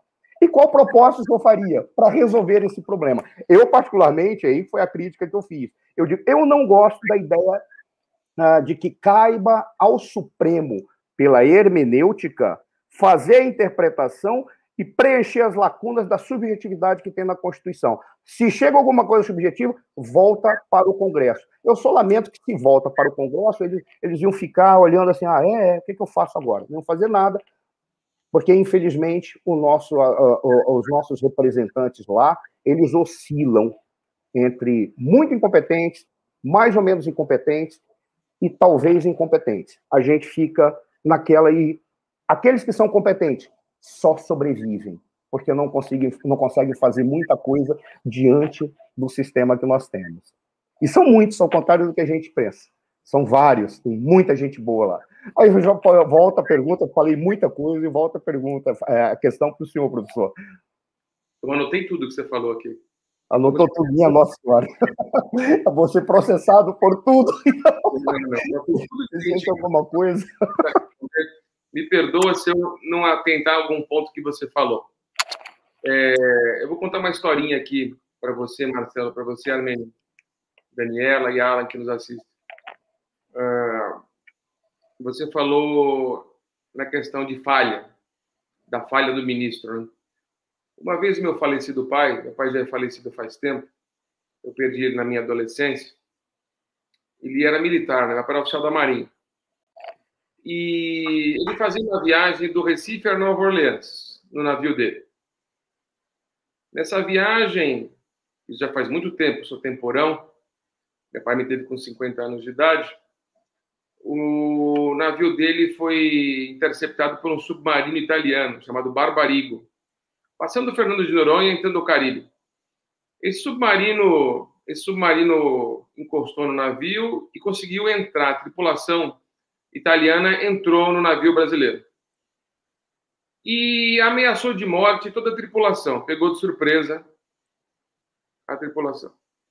Meu pai ficou inconformado. Como que um submarino intercepta um navio brasileiro na costa caribenha? Como nós conseguimos deixar acontecer isso? Aonde nós erramos? Qual foi a falha da nossa equipe? Deu meia hora, uma hora, meu pai ouvindo os italianos falarem, o submarino foi embora e ninguém ficou ferido. Em 10 minutos, meu pai avisou a tripulação: seremos bombardeados não deu outra. Em 20 minutos, o navio afundou. Veio bombardeio. Metade da tripulação meu, morreu. Meu pai não. Preparou, preparou a balieira, as balieiras, e salvaram metade da tripulação. Ficaram sete dias na costa caribenha e o navio norte-americano, graças a Deus, salvou meu pai, senão não, não estaria aqui. E ele perguntou: onde nós falhamos? E ele falava para mim, Clever, será que eu falhei? Todo ser humano é falível. Todo ser humano. Não existe um ser humano que não seja falível. Todos. O promotor de justiça, o advogado, o juiz, o desembargador e o ministro do Supremo Tribunal Federal é falível. Você falou, ele não tem o direito de errar. Ele não deve errar. Mas errar, todos erram. É natural do ser humano. Se não existisse erro, não existiria tribunal. Porque o fundamento da existência de uma corte é a falibilidade humana. Agora, por quê? Por que que o Supremo Tribunal Federal hoje está nos debates? Porque a competência dele também é recursal. Inseriram na Constituição o denominado recurso extraordinário. O nosso tribunal deveria ser eminentemente constitucional. Perfeito. Deixar para o Supremo Tribunal Federal as ações diretas. Hoje o Supremo julga recurso extraordinário, tem as turmas. Por que não deixa isso à competência do STJ? Perfeito. A questão do foro de prerrogativa de função, por que não desvia a competência para um tribunal inferior? Para o STJ, para os tribunais regionais federais? para os tribunais de justiça, se for o caso de manter o foro privilegiado, isso é uma outra discussão, vocês quiserem falar, eu também falo. Mas o Supremo Tribunal Federal foi colocado em um paredão, já que estamos em época de BBB, né? Foi colocado num paredão, que não estou assistindo, pelo amor de Deus, foi colocado, não foi colocado num paredão, onde ele julga recurso extraordinário, onde ele, ele julga. É, Perfeito, Cleber. É, é, questões que não precisaria julgar, como foro de prerrogativa de função. É um tribunal de primeiro grau. É um juízo de primeiro grau, porque ele julga crime cometido por parlamentar, artigo 53, parágrafo 1 da Constituição, como se fosse juiz de primeiro grau. E o único juiz de primeiro grau que está na corte hoje de justiça comum é o Fux, é o ministro Fux. Os outros dez nunca foram juiz de primeiro grau da justiça comum. Então é um tribunal que não tem vocação para juízo de primeiro grau de jurisdição. Por isso que as questões são demoradas. Os votos são extensos. Pelo amor de Deus, tem vezes que o ministro fica o dia inteiro votando. Nós não podemos ter essa postura. É uma mudança de mentalidade. Me parece que esse ministro Nunes Marques tem uma postura diferente no que diz respeito à votação. É mais simplório. Ali não é faculdade, ali não é mestrado, ali não é doutorado. Se você quiser é, desfilar aí uma questão jurídica, faça na academia, mas não num tribunal. Eu não posso, como promotor de justiça, fazer uma denúncia criminal de 40 folhas. Vai ser inviável. As minhas denúncias criminais são denúncias que vão direto ao ponto. Quando eu quiser discutir alguma coisa jurídica, eu venho na televisão, eu venho no rádio, eu venho na escola, na palestra, na faculdade e que resolva a questão. Então, a mudança estrutural que eu anotei aqui que você falou parte do seguinte pressuposto: a competência extraordinária não deveria mais ficar nas mãos do STF. Isso é papel do legislador. Não é papel do Congresso, não é papel do Supremo. A questão do foro de prerrogativa de função também não deveria. E o tribunal seguir um caminho mais de corte constitucional, como existe nos Estados Unidos, como existe na República Federal Alemã, como existe é, na minha querida Portugal, onde existe um tribunal constitucional. Um tribunal que vai só julgar ação direta. E o tribunal, o nosso, o nosso Supremo ficou muito exposto às questões políticas por causa disso. Ontem mesmo julgou uma questão na turma. Se fosse é, papel de um tribunal, iria até o STJ só. Então essa exposição desgastou o Supremo. E o Supremo precisa recuperar a sua credibilidade. Perfeito, Cláudio. Passa, passa essa mudança de mentalidade aonde o ministro Luiz Fux deve dar as mãos ao Congresso Nacional e discutir juntamente com o Congresso qual será a linha para melhorar esse tipo de comportamento. Então, me parece que o Congresso Nacional e o Supremo Tribunal Federal precisam de mãos dadas agir para aperfeiçoar o sistema. É, Clever, desculpa te interromper. Também, outra coisa que também, essa questão de exposição do Supremo advém advém é, da complexidade da nossa Constituição, que ela deixou de ser sintética para ser analítica. Ela é muito grande. E por que ela é grande? Porque ela é extensa. Cachorro mordido por cobra tem medo de linguiça. O que significa isso? Dentre as sete constituições que nós tivemos, a nossa é melhor porque ela é democrática. Nós saímos de um regime duro. Saímos de um regime duro e muitos dos parlamentares originários da época, os constituintes, foram presos, foram perseguidos e fizeram esse texto porque sofreram os reflexos da, da adoção de um sistema que precisava afastar algo que contaminava a América do Sul. Então, essa questão, essa questão dos parlamentares que viveram essa perseguição, isso é coisa do passado.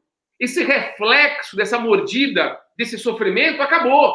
Não tem espaço mais para ditaduras no mundo. Que não nos ouça me amar. Mas não existe mais espaço para ditaduras no mundo. O regime democrático é algo contemporâneo que a gente precisa conviver. E é o melhor. A Constituição precisa ser mais enxuta. Olha só. Isso é o Maduro aqui na Venezuela. Já, já acabo. Justiça desportiva, Colégio Dom Pedro II, questões de direito civil e casamento na Constituição, o artigo 103 da Constituição, que, traça dos que trata dos legitimados ativos para propor ação direta, ação direta, isso é matéria processual. Cláusula de reserva de plenário, isso é matéria processual. Tem processo. A nossa Constituição parece um Código Civil, um Código Penal, um Código de Processo Civil. Então é preciso racionalizar esse tipo de trabalho. A questão que você fala da questão do, do, do movimento político, sim, sim. Na questão do que o Armênio trouxe, do julgamento da ex-presidente Dilma, vocês, vocês lembram da cara do Fernando Collor no julgamento? Ele ficou pasmo. Por que para Dilma não tem oito vale, anos? Valeu para mim. Na época, o senador que era governador de Goiás hoje, como é que é o nome dele? Caiado. É o Caiado. Caiado, Caiado, Caiado. atual governador. O opositor ferrenho da ex-presidente Dilma ficou calado no plenário, só o Collor falou. Aí eu senti, teve algum tipo de acordo por trás. Uhum. E deve ter tido, porque, enfim, o Collor teve o julgamento da Dilma Rousseff. Né? Teve acordo. O acordo foi feito com. Sistema político, foi feito com a interferência do Renan Calheiros. Isso. Sistema político e sistema eleitoral são duas coisas distintas. Sim. Sistema político é, pre é presidencialismo, parlamentarismo, temos que discutir na Constituição. Mas o sistema eleitoral, de cálculo de eleição proporcional, é papel do Código Eleitoral, é papel da Lei 9.504, da Lei das Eleições. Então, o sistema eleitoral pode ser discutido no foro ordinário. O sistema político tem que ser no Congresso Nacional de maneira constitucional. Agora, eu sou naturalmente parlamentarista, mas acho que o Brasil não está preparado para isso. O Brasil não está preparado para uma colegialidade parlamentar, de uma governança pelo parlamento. Enfim, é a minha opinião. Uh, a nossa. Bela opinião, bela opinião, concordo plenamente. Vou pegar 1824, a Constituição Imperial. 1891, a Constituição Republicana. 34, que legitimou o golpe de 30. A de 37 do Estado Novo. A de 46 foi ótima, porque era o renascimento do mundo. Mas depois não durou tanto, teve o golpe de 64 e fizemos a de 67. E a emenda constitucional de 69. Portanto, no fundo, as duas constituições mais democráticas que nós tivemos foi a de 46 e a de 88. Afonso Arinos e Ulisses Guimarães. Mas a de 88, ela é muito analítica em virtude desse sofrimento que os parlamentares, eh, os constituintes, sofreram por causa do regime militar. Esse momento reflexivo da ditadura acabou, está encerrado. O nosso presidente foi eleito democraticamente, né? Então não tem mais esse sentido de ter golpe, não tem mais cabimento no golpe no mundo moderno, principalmente na América e na Europa. Na Ásia e na África tem os seus pormenores. Aí a Mianmar, semana passada, teve problemas. Mas, enfim, a minha crítica é essa. A Constituição é boa, ela precisa de aperfeiçoamento. O Supremo Tribunal Federal é um tribunal magnífico, com ministros ótimos, alguns é, muito polêmicos também. Não me, não me, não me cabe aqui é, tecer a questão de polêmica individual em relação a ministro, né, pela minha questão profissional também. Mas, enfim, mudança de mentalidade no funcionamento do Supremo e mudança de mentalidade também no Congresso Nacional. O Congresso Nacional precisa de um corpo técnico. Parar de gritar, parar de bater a porta e agir com técnica, com sabedoria. É preciso um banho de sabedoria no Congresso Nacional nessa legislatura para que os deputados e senadores ajam pontualmente, de maneira correta, para fazer as, transformações que o próprio Supremo precisa, que o próprio Poder Judiciário precisa e que o Brasil precisa. O pior que o corpo técnico do Congresso é excepcional. O problema é que ele é pequeno para responder às demandas que viriam dos parlamentares. Porque, por exemplo, os consultores concursados do, do Congresso são espetaculares. São ótimos. O nível é o que, eu, eu, às vezes eu brincava, eu dizia, meu Deus, se você estivesse trabalhando numa multinacional, você receberia 10 vezes o que você está recebendo aqui, porque são indivíduos espetaculares, o corpo de, de, de, consultores, só que são poucos para a demanda que seria, por exemplo, da Câmara e do Senado. É. O corpo, e, e não são praticamente pela quantidade de outras é, é, assessores e consultores que percorrem lá, eles acabam sendo consultados apenas por questões pontuais e, seus, e, seus, e, os seus, e as suas manifestações mas, acabam sendo, grande parte, ignoradas. Mas, mas acho que a briga, professor... Armênio e Marcelo, a, a, briga política me parece acabou, a questão do Maia acabou, era, era uma questão de contrariedade ao presidente Jair Bolsonaro. E chegou a hora do Congresso Nacional parar de fazer essa contrariedade, porque ela acabou efetivamente, e fazer as, as mudanças pontuais. Importante. Reforma tributária, reforma administrativa, reforma estrutural, do modo geral, isso é importante. É, eu, eu, eu, quero fazer uma ressalva nessa observação que o professor Marcelo fez do corpo de consultores da Câmara e do Senado, evidentemente, é, porque efetivamente é um concurso bastante concorrido e tal, e são pessoas efetivamente muito qualificadas. Mas eu quero lhes dizer que, é, em direito, como nunca há uma única resposta correta, né, professor Clever, é, eu já atuei como assessor de, de, de, gabinete de deputado federal, do ponto de vista jurídico, né, da consultoria, e muitas vezes vinha para mim a missão de desconstituir pareceres da consultoria da Câmara. Imagina. Porque o parecer estava fora jurídica. da visão e da, da, do ânimo legislante do legislador. Você está falando na medida da que havia jurídica? possibilidade de se interpretar. Sim, interpretação jurídica. É, Mas havia a possibilidade do parlamentar em detrimento do bom raciocínio jurídico. É, e, aí, e, e, e eu quero dizer para os senhores, eu enfrentei muitos pareceres corporativistas e profisco. Tá? Então, é, muitas vezes era necessário é, desconstituir esses pareceres, porque não era é, o ânimos do o, o espírito do legislador para aquele projeto de lei, e vinham pareceres que opinavam pela inconstitucionalidade, pela ilegalidade, pela antijuridicidade do, do, do projeto de lei, que não era. Que não era. Né? Então, Mas aí é, é que também... entram, aí é que entra o debate, Armênio. Aí é que entra o debate com os assessores. Porque Como é que é? Quando... Só, só, um minutinho, porque não dá. dá... Ah, não, desculpa, desculpa. É Mas a política em detrimento de uma boa análise jurídica. É perfeito. Mas aí, então, quando se faz uma consulta a um consultor lá na, na, na Câmara ou no Senado, o que se pede é que ele faça uma análise e que ele apresente uma proposta. Ponto. Ele não é o parlamentar. E ele é. não é o assessor do parlamentar para expressar a demanda que aquele parlamentar Exatamente. representa. Aí Mas aí está a questão. Ah, Agora que vai fazer fazer isso? Oi? Desculpa, eu não a ouvi. Teoria, a, a, teoria, a prática na teoria, a, a, teoria na prática é outra. Lá, é. fazendo isso, corre o risco olha, olha, ir para a guilhotina, o funcionário. É, pois é, mas eu quero lhe dizer o seguinte, professor Kleber, eu atuei como assessor jurídico de é, entidade municipalista e, e muitas vezes a gente é instado a dizer o que o gestor quer que se diga, né? Eu compreendo. E nessa circunstância, eu é, nunca dei um único caminho para os, para os, gestores. Os meus pareceres sempre foram no sentido de apontar caminhos e os riscos de cada caminho. E dizer para ele: a decisão é sua. O senhor é o gestor, o senhor está sentado na cadeira, o senhor foi eleito. Então, o senhor siga o caminho que o senhor achar que tem que seguir.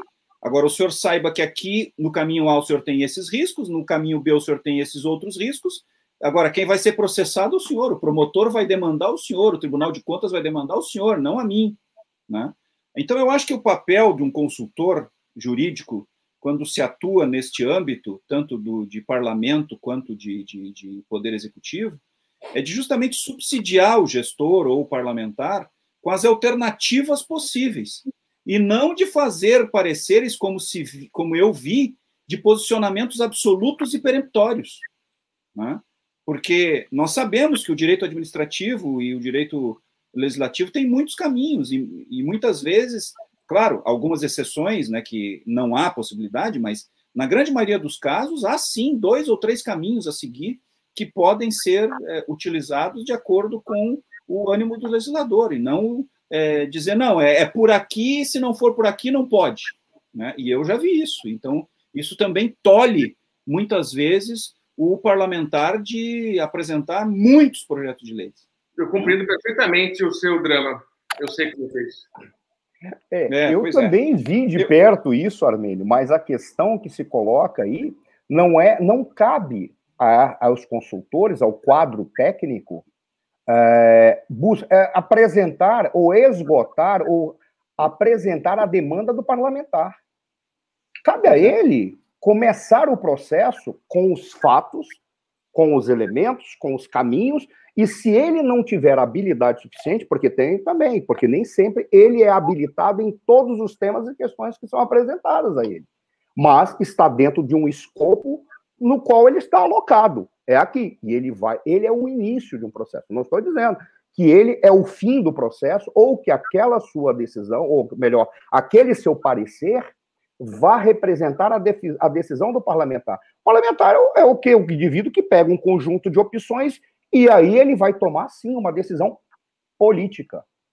É, Por incrível que pareça, é que, a decisão dele é política. O, o problema é que se o parlamentar não tem um advogado capacitado no seu gabinete, ele fica refém do, do, do, do, do parecer do, do, consultor, entende? Essa é, e aí se estabelece a crítica. Por que ter é, assessores jurídicos nos gabinetes dos deputados? É o primeiro assessor que deveria existir. Se tem, se tem a consultoria legislativa que é de alta qualidade. Não, não, não, não, não, não é isso não. É, não é por aí. Um dos assessores que um, que, um, que um parlamentar deveria ter são automatic, é, é automaticamente necessário o jurídico, o legislativo, o articulador político, o é, é, responsável pela Econômico. comunicação e o secretário. E o secretário tem que ser o indivíduo, para não dizer secretário, mas secretário, porque é o cara que cuida da agenda. Esses cinco são essenciais. O jurídico é o Mas... deveria ser o primeiro a ser escolhido. Agora, por uhum. exemplo, se você colocar para o assessor jurídico de um parlamentar que ele apresente a demanda ao invés de discutir com todas, é, todos os aspectos que ali estão, porque cabe a ele apresentar o que vem, dar o parecer sobre a demanda inicial e colocar em debate, porque o que vai fazer o parlamentar é tomar decisão diante dos vários caminhos que tem e diante principalmente dos debates que ele vai fazer com os seus pares, porque os seus pares é que são os representantes da sociedade. É. Agora, o Mas assessor vamos... jurídico, ele é essencial, é óbvio. Mas vamos, aí, né? vamos demandar o professor Clever em outras questões aqui com relação ao Vamos, eu tenho, tenho, outras questões. Primeiro, deixa eu ler aqui. Eu posso ler aqui o que, o, que os, os, os, os, internautas, os, os, internautas falaram, porque é, tem aqui um grande prazer ouvi-los do Ivan Fontoura, que manda um forte abraço a nós três. É, a Marina Fontoura fala, prezados professor Armênio, Marcelo e doutor Clever, é sempre um prazer é, assistir seus debates. Marina e Ivan Fontoura pede. Ah, teve um erro aqui, a hora que eu vi o erro. É, um teve erro um erro assim, mas eu acho que esse, ela pegou a, a, alma do Kleber. Depois eu vou te falar, Kleber. Teve um erro de digitação. É, colocou como. É, amenizar, colocou ao professor Diabo, ao doutor Armênio, Ivan e Maria. Mas foi um erro de digitação. É, e aqui o Sérgio Uh, S está dizendo excelente, pensando o Brasil com isenção. Uh, só para fazer uma. Eu vou lançar aí, mas só para tu tenta entender, é, Clever, qual é a minha angústia. Quando eu falei que não é dado ao ministro do Supremo o direito do erro, eu falei, é da, não é dado a ele o direito do erro se nós tivéssemos uma estrutura que fosse, em início, constitucional. E não recursal, como tu falaste. Por isso que eu disse, qual é a reforma estrutural que poderia? Diante do quadro que tem, não há como não errar. Essa estrutura, ela propicia o erro. Ela propicia as falhas. Ela Mas propicia a subjetividade. O erro, e, o, erro o erro pode ser mais suscetível nas questões monocráticas do que das, do que das colegiadas. Por isso, a valorização do princípio da colegialidade. Exato. exato algum ministro pode falar, olha, posicionamento não é esse, é esse, aquele, então é, é importante a valorização da colegialidade. O, o, o, senhor, o senhor abordou a questão, uma das questões que eu ia também abordar com o senhor, e, e eu concordo plenamente com relação a essa questão do excesso de competências e matérias do STF, né, que efetivamente deveria ser um tribunal eminentemente constitucional. É, e tem nesse, na esteira dessa circunstância, nós temos uh, alguns outros um outro aspecto que eu queria abordar com o senhor, que é, é, me parece que nós temos uma exposição excessiva dos ministros do STF e do próprio STF, né? É, e aí se confunde, aí tem a questão da transmissão pela TV Justiça, e aí é, vira ah, um convite à prolixidade dos votos, né? Me recordo uma entrevista que o ministro Marco Aurélio deu quando surgiu a TV Justiça, né? Me lembro que o repórter perguntou para ele, ministro, o, Vossa Excelência acha que com a transmissão das sessões ao vivo melhorará a qualidade dos votos dos ministros e do Supremo Tribunal Federal? Ele disse assim, olha, se vai melhorar a qualidade dos votos, eu não sei, mas que as gravatas serão muito mais bonitas, isso serão. É, então, é, é, me parece que. E aí, quando a gente faz uma crítica a esse aspecto, é, a gente sofre um contraponto, diz, não, mas quer fechar, quer ocultar os votos, isso cerceia a transparência. Mas me parece que nós temos aí uma confusão do que é transparência, é, do que é exposição midiática. Né? E me parece que essa exposição midiática é um tanto excessiva e não contribui para a eficiência e eficácia dos trabalhos do Supremo Tribunal Federal. Eu queria ouvir a sua opinião a respeito disso, é, evidentemente, se o senhor concorda ou discorda, qual seria o caminho, enfim, porque se nós pegarmos a Corte uh, Constitucional norte-americana, não pode sequer fotografar lá dentro. O que a gente vê nos jornais são desenhos e, e caricaturas feitas para ilustrar matérias a respeito dos julgamentos das cortes. O ministro da Corte Constitucional Americana não fala na imprensa, ele só fala nos autos. Aqui nós vemos, agora recentemente, alguns ministros emitindo opinião política a respeito de, é, de é, é, ações de chefe de outro poder. Ou seja, nós efetivamente me parece que nós estamos desbordando um pouco nesse aspecto.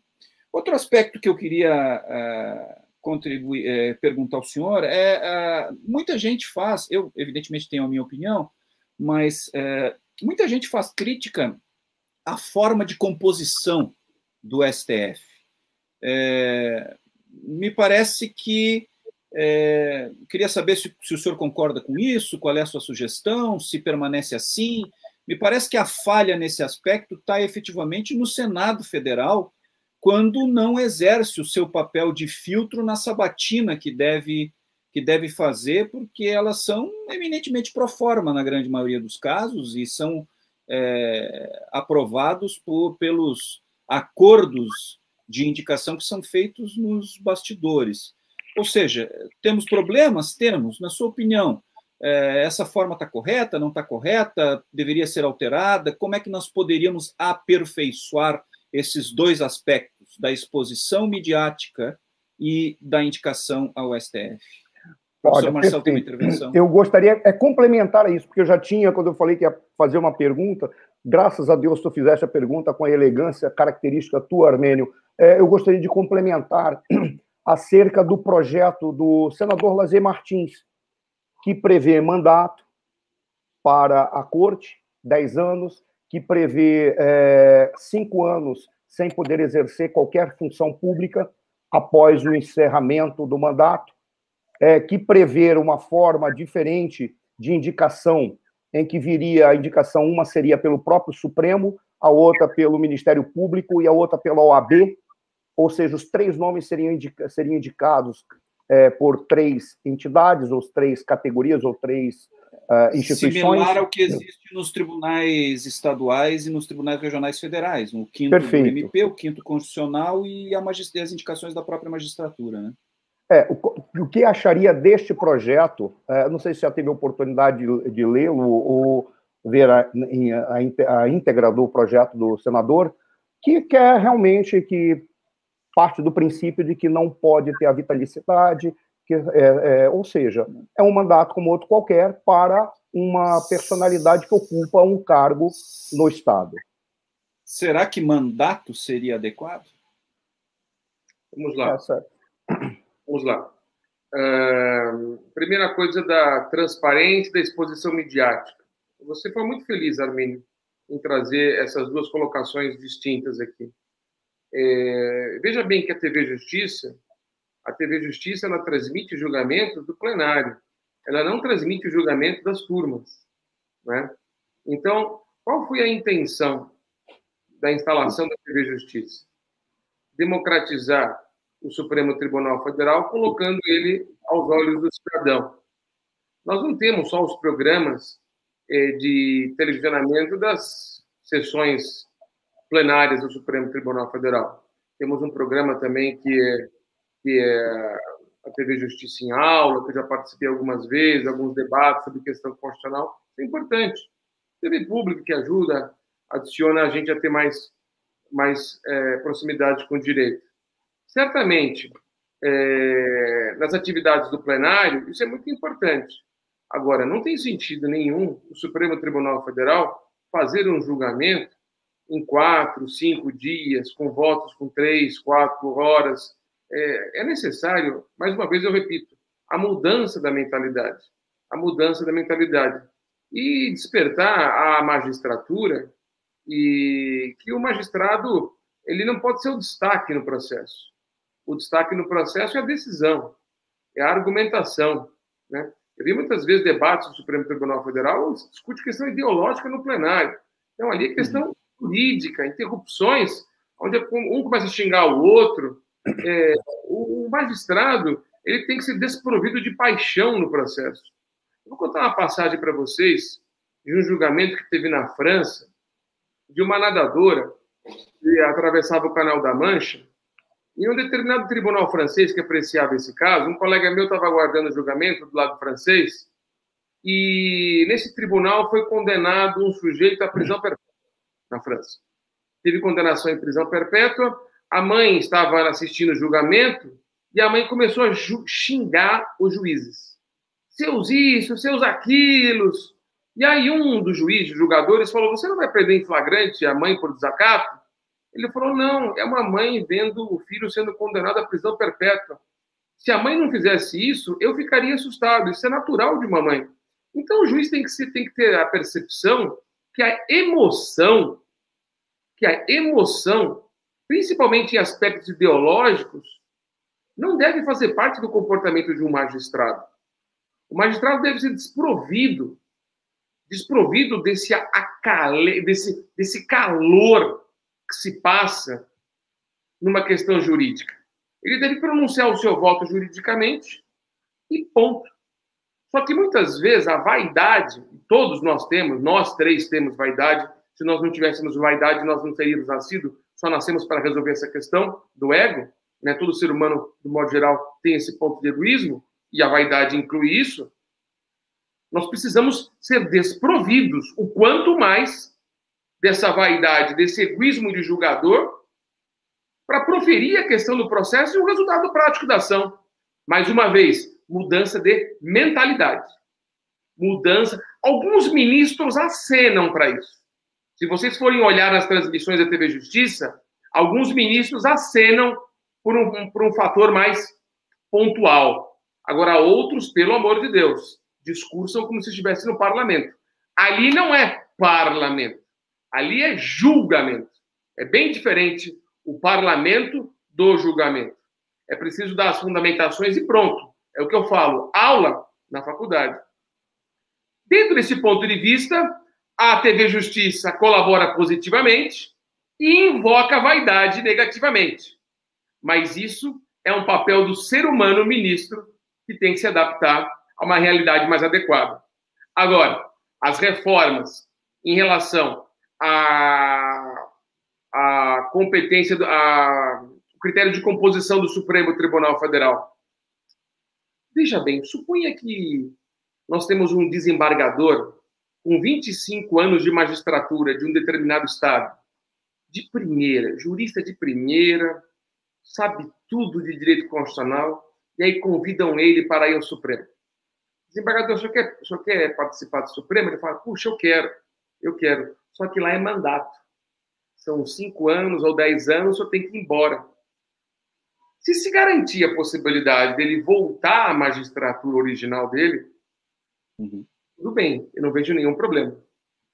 Agora, se impossibilitar o retorno dele, certamente ele não vai ao Supremo, porque ele quer julgar mais tempo, ele quer trabalhar mais, ele pode até perder tempo de aposentadoria para ele. Brilhante. Pois é.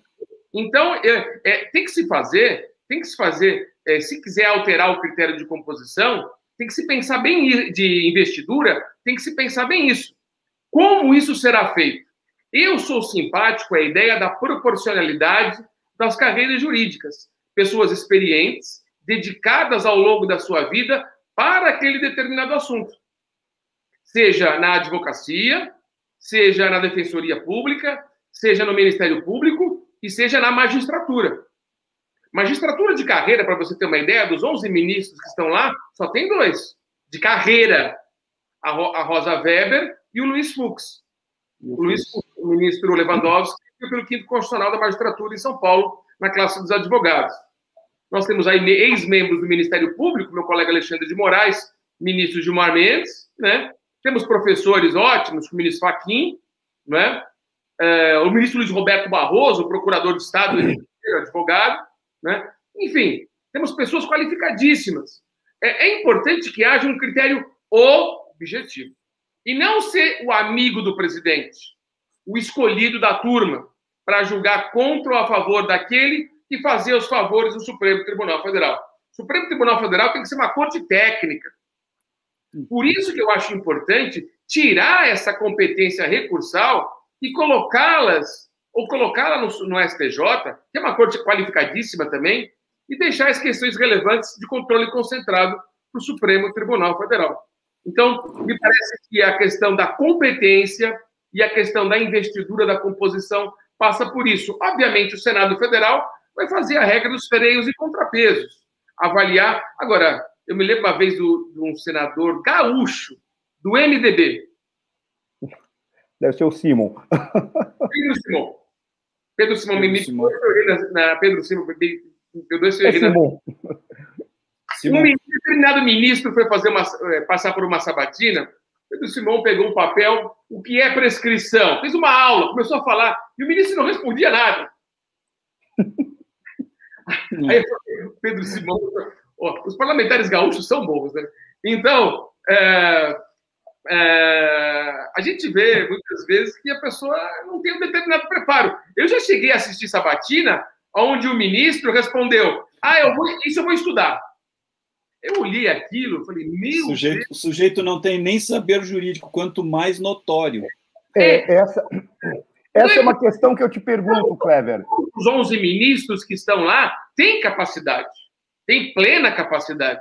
Agora, Alguns com mais preparo, outros com menos preparo. Isso é natural do ser humano. A corte é um órgão plural, mas precisa se fazer justiça para evitar indicações de cunho travestido de política. Posso complementar a isso que estava falando? Fazer uma proporção, um terço de uma carreira, um terço de outra, submeter a lista tríplice, Passar pelo Senado, isso é ótimo, mas um critério mais técnico, como há no STJ, como há no STJ, como há no TSE, como há no TSE. Então, Os próprios tribunais estaduais e, e tribunais regionais federais, com a composição de, de, de é, quinto constitucional, do Ministério Público, da OAB, dos, da magistratura, enfim, talvez não é, nas mesmas proporcionalidades. O crítico constitucional é muito criticado porque ele vem da época da ditadura de Getúlio, aonde é, o chefe do Poder Executivo indicava as pessoas para, de uma certa forma, é, atuar na espécie de um controle daquele tribunal, né? Se miscuir na atividade jurisdicional. Os próprios desembargadores da Justiça Federal, da Justiça Estadual, às vezes gostam ou não do quinto constitucional. Eu posso ficar à vontade que eu sou promotor de justiça, mas eu percebo que há um melindre nesse, dentro desse ponto de vista, porque é uma pessoa que não é da carreira. Então você pega, por exemplo, eh, tem casos em cortes, em câmaras, nos tribunais, em que o julgador não tem aquela experiência de julgar por anos. Isso dá rapidez, dá celeridade. Tem casos onde existem câmaras aqui em que a pessoa tem um acervo aí de 5 mil processos explodindo e, enfim, não, não gera produtividade no tribunal. Também é um problema. Também é um problema nas cortes estaduais e nas cortes federais regionais.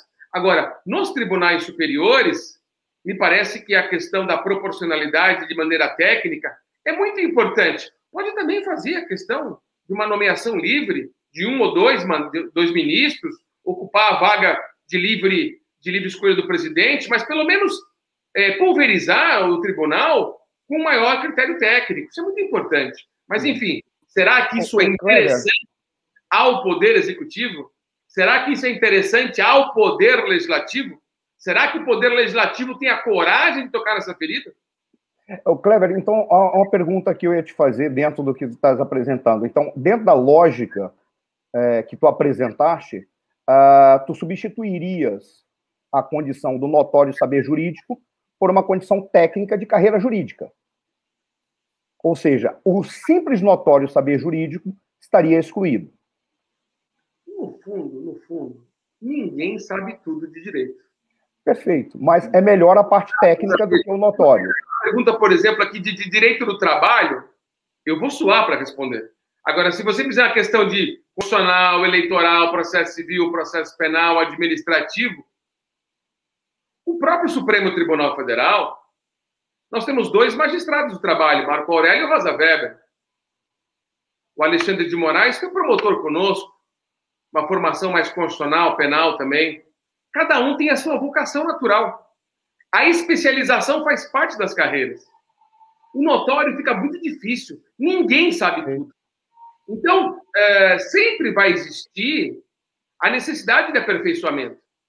Mas é importante que a pessoa tenha estirpe jurídica.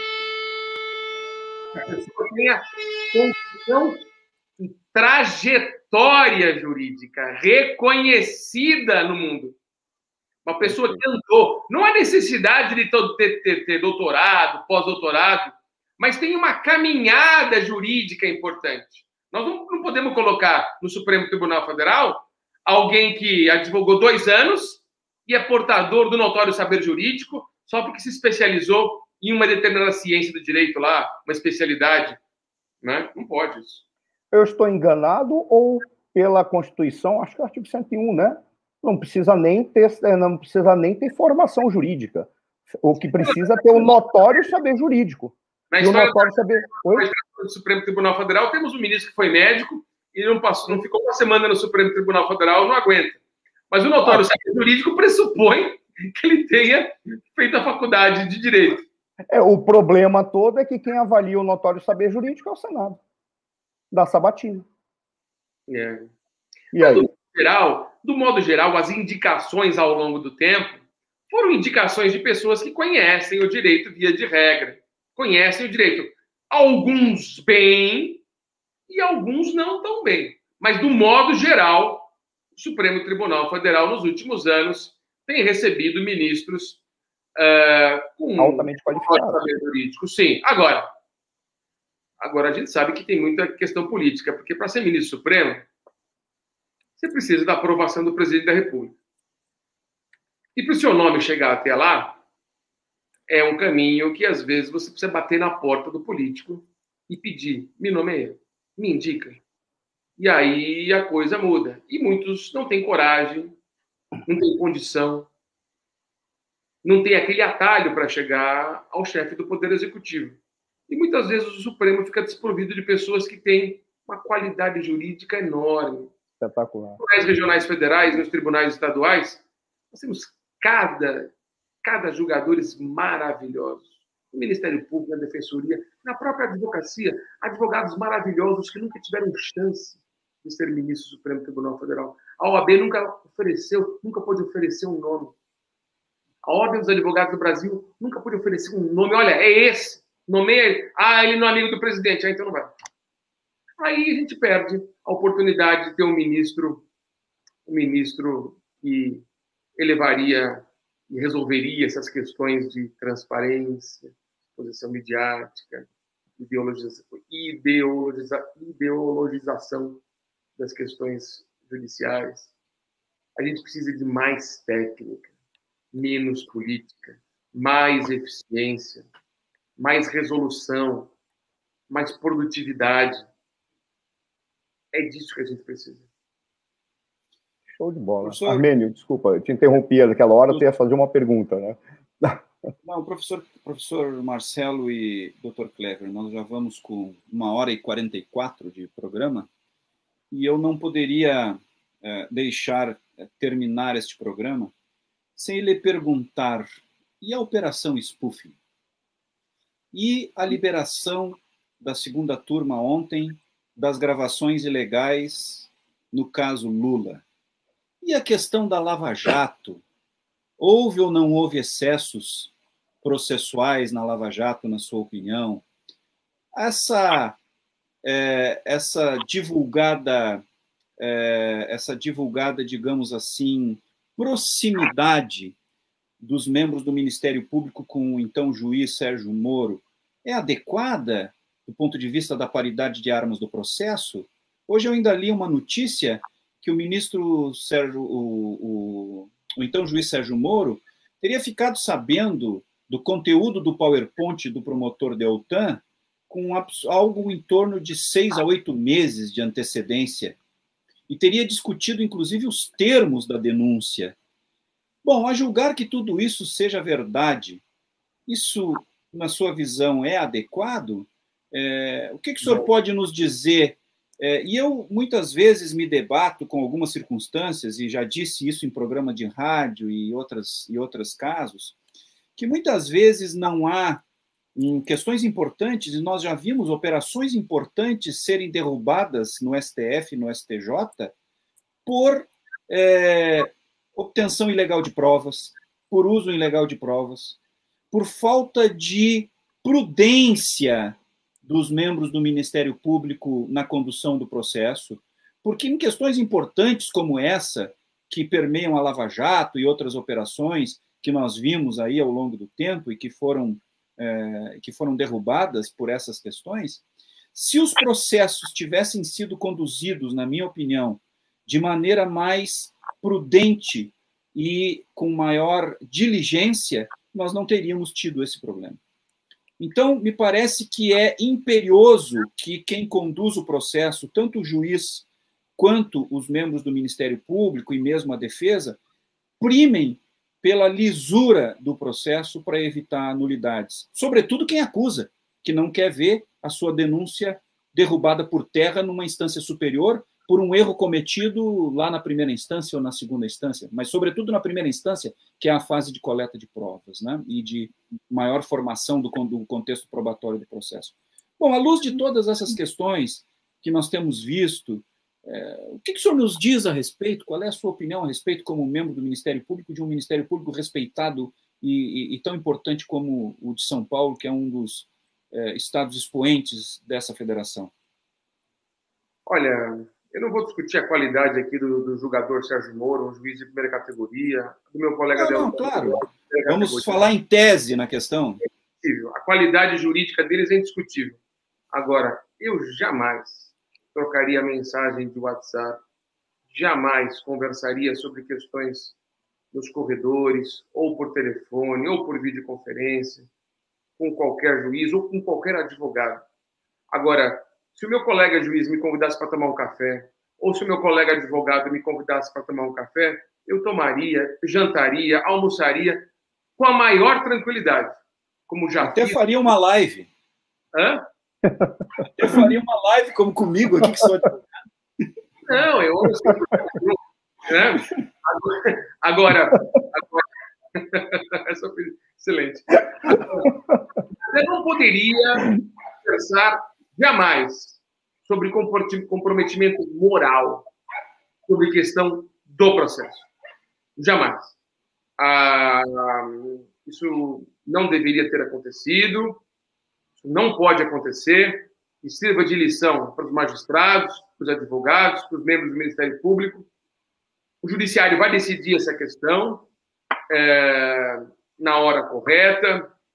É, enfim, nós é, tivemos questões que envolveram desvio de dinheiro público, isso me parece notório também. A responsabilização deveria sê-lo, mas nós temos que respeitar o devido processo legal. E o devido processo legal passa pela imparcialidade do julgador. O julgador só é parcial uma hora, quando ele julga. Aí ele é parcial porque ele vai fazer condenar ou absolver. E o membro do Ministério Público, ainda que seja promotor de justiça, no meu caso, Promotor de justiça não é promotor de acusação, ele pode pedir dissolução. Ele tem que formar a convicção dele, como dizia o ministro Pertence, com base nas leis, com base na Constituição e com base na sua consciência. Portanto, a atuação espúria, discutindo e combinando com defesa, com acusação, só se nós tivermos o plea bargaining ou guilty plea do direito anglo-saxônico. Principalmente na, no acordo de não persecução penal, numa transação penal, em audiência.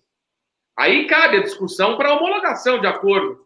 Agora, fora de audiência, nos corredores, é um comportamento inadequado. Com todo o respeito ao Sérgio Moro, que eu respeito muito, ao meu colega Deltan, mas inadequado se ocorreu. E a questão da liberação do julgamento ontem das, das é, gravações obtidas ilegalmente para a defesa do, do ministro, do, do ex-presidente Luiz Inácio?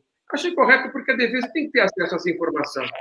É, aí, aí não se avaliou a prova. Não se falou se a prova é ilícita ou lícita. Ali foi uma questão da tratativa se aquela prova deveria ser levada à defesa. E a defesa tem que ter esse conhecimento. Tem, quem está falando aqui é o acusador, né? Natureza. Eu acho que tem que ter esse conhecimento. Agora, se a prova ilícita ou não, não teve lugar no julgamento de ontem. Se deve ser absolvido ou condenado, não teve lugar no julgamento de ontem. O julgamento de ontem foi só para saber se a defesa teria direito ou não acesso a, eventual, a eventuais provas ilícitas. Deve ter acesso. Lógico que deve ter acesso. Agora, quem vai dizer se a prova deve formar o livre convencimento uh, para o julgamento, é, ponderar a respeito do julgamento, é o magistrado no processo. É o tribunal no julgamento. Uh, aí é a questão judicial. Ontem, ontem me parece que foi correta a decisão, foi correta a decisão de levar as questões à defesa. Agora, ali não se avaliou prova e não se condenou e não, não se absolveu ninguém. É, eu, eu, eu também tenho essa percepção, a mesma do senhor, que me parece que, uma vez havendo o pedido da defesa, isto evita é, qualquer nulidade posterior com relação à questão do contraditório da ampla defesa, que pode ser alegada posteriormente. Mas é, também é pacífico, e isso não é de hoje, e eu já disse isso também em outras oportunidades em programas de rádio, que o Supremo Tribunal Federal, nesse aspecto, não tem mudado de opinião, porque a jurisprudência do STF é no sentido de que há possibilidade de uso da prova, mesmo que ilegal, no contexto da defesa, se for para absolver. É, então, é, é, é, lógico que isso tem também um contexto de que, bom, não vai ser considerada pelo julgador, mas a defesa pode arguir. E, e também no sentido de que, bom, todos tiveram contato, todos leram, é lógico que isso, de uma maneira subjetiva, vai acabar formando o juízo de livre convencimento do magistrado que vai efetuar o, o, o julgamento, embora ela não seja considerada objetivamente no, no, no, processo, né? Mas me parece que a decisão foi acertada também, eu compactuo com o senhor. Mas desse... ao contrário, só foi o voto de Gilmar Mendes, não foi? Foi... Não, o contrário não, foi do Gilmar, não. Foi do, não, foi do Faquin. que é o, que é o ministro Faquim. Ah. Aliás, o ministro primeira categoria. Ministro excelente também. É. Mas, enfim, nessa questão... E, então me parece que me parece que efetivamente eu concordo com o senhor. Acho que isso evita a circunstância da, do cerceamento do contraditório da ampla defesa. Eu também, como eu lhe disse, no aspecto da, da operação Lava Jato, eu não conheço o processo e é complicado a gente falar sem conhecer é, a, as entranhas do processo, né, para saber da, das formalidades, etc. E tal. Mas à luz do pouco. Agora, o que resta é verificar a questão que vai pegar bastante aí, a questão da da, da, suspensão do eventual magistrado no julgamento, né? Porque isso vai Sim. propiciar a eventual elegibilidade do ex-presidente Lula. Você verificar quais processos é. estão julgados em segunda instância. Eu não, eu não acompanho o caso pessoalmente. Eu não sei quantas condenações o ex-presidente Lula tem ou não, se todas foram julgadas pelo ex-juiz Sérgio Moro. O caso é bem complexo. Tem que avaliar, uhum. tem que avaliar a questão aí, porque o artigo 1 inciso 1, letra E, da Lei Complementar 64/90, que é a Lei das Inelegibilidades, prevê uhum. que a condenação por determinados delitos impede a elegibilidade do ex-presidente Lula, normalmente nas eleições que se avizinham em 2022, né? É, que foi introduzido pela lei da ficha limpa, né? Isso, a 135 barra 2010. 135 barra que ano? 2010. 2010, né? Isso, 2010. É, pois bem, uh, então assim, eu também acho que, olha, uma operação dessa envergadura, uh, com circunstâncias tão graves como essa, como uh, dessa, dessa operação, era imperioso que os operadores que nela é, trabalharam tivessem muito mais prudência e muito mais diligência no sentido de conduzir o processo a ouro e fio para justamente evitar eventuais nulidades posteriores. E aí nesse aspecto sem entrar no aspecto pessoal ou coisa parecida mas me parece que isso foi de certa forma é, razoavelmente negligenciado.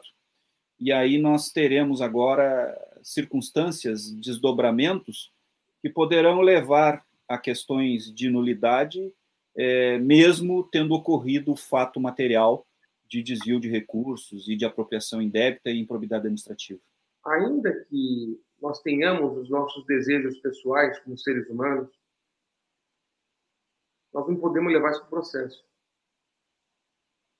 Principalmente o julgador ele tem os desejos, os desejos dele próprio, as vontades, as opções políticas de cada juiz. Cada juiz tem a sua opção política. Mas ainda Sim. que tenha a sua opção política, isso não pode ser colocado no processo. Isso não pode ser repartido com acusação. Eu não posso processar alguém só porque ele é ideologicamente contra os meus princípios. Sim. Pelo amor de Deus, eu tenho que verificar se existe um fato concreto, um fato concreto que se, um fato concreto que se subsume à lei. Fique bem clara essa questão. Então, o promotor, o juiz deve ser desprovido de paixão, até o promotor. A paixão pode ser levada à defesa, e pode utilizar isso, porque nós falamos em ampla defesa, quanto mais o tribunal do júri, que é mais do que a ampla, é a plenitude de Sim. defesa. então, defesa. É, então, é, esse é o papel do defensor. Agora, o acusador, o julgador, tem que ser desprovido dessa paixão, tem que ser técnico. É, e, e, a própria função constitucional do Ministério Público, que também não é só de acusar, é de ser custos leges do processo. Então, fiscal da lei, então também tem que atuar dessa forma.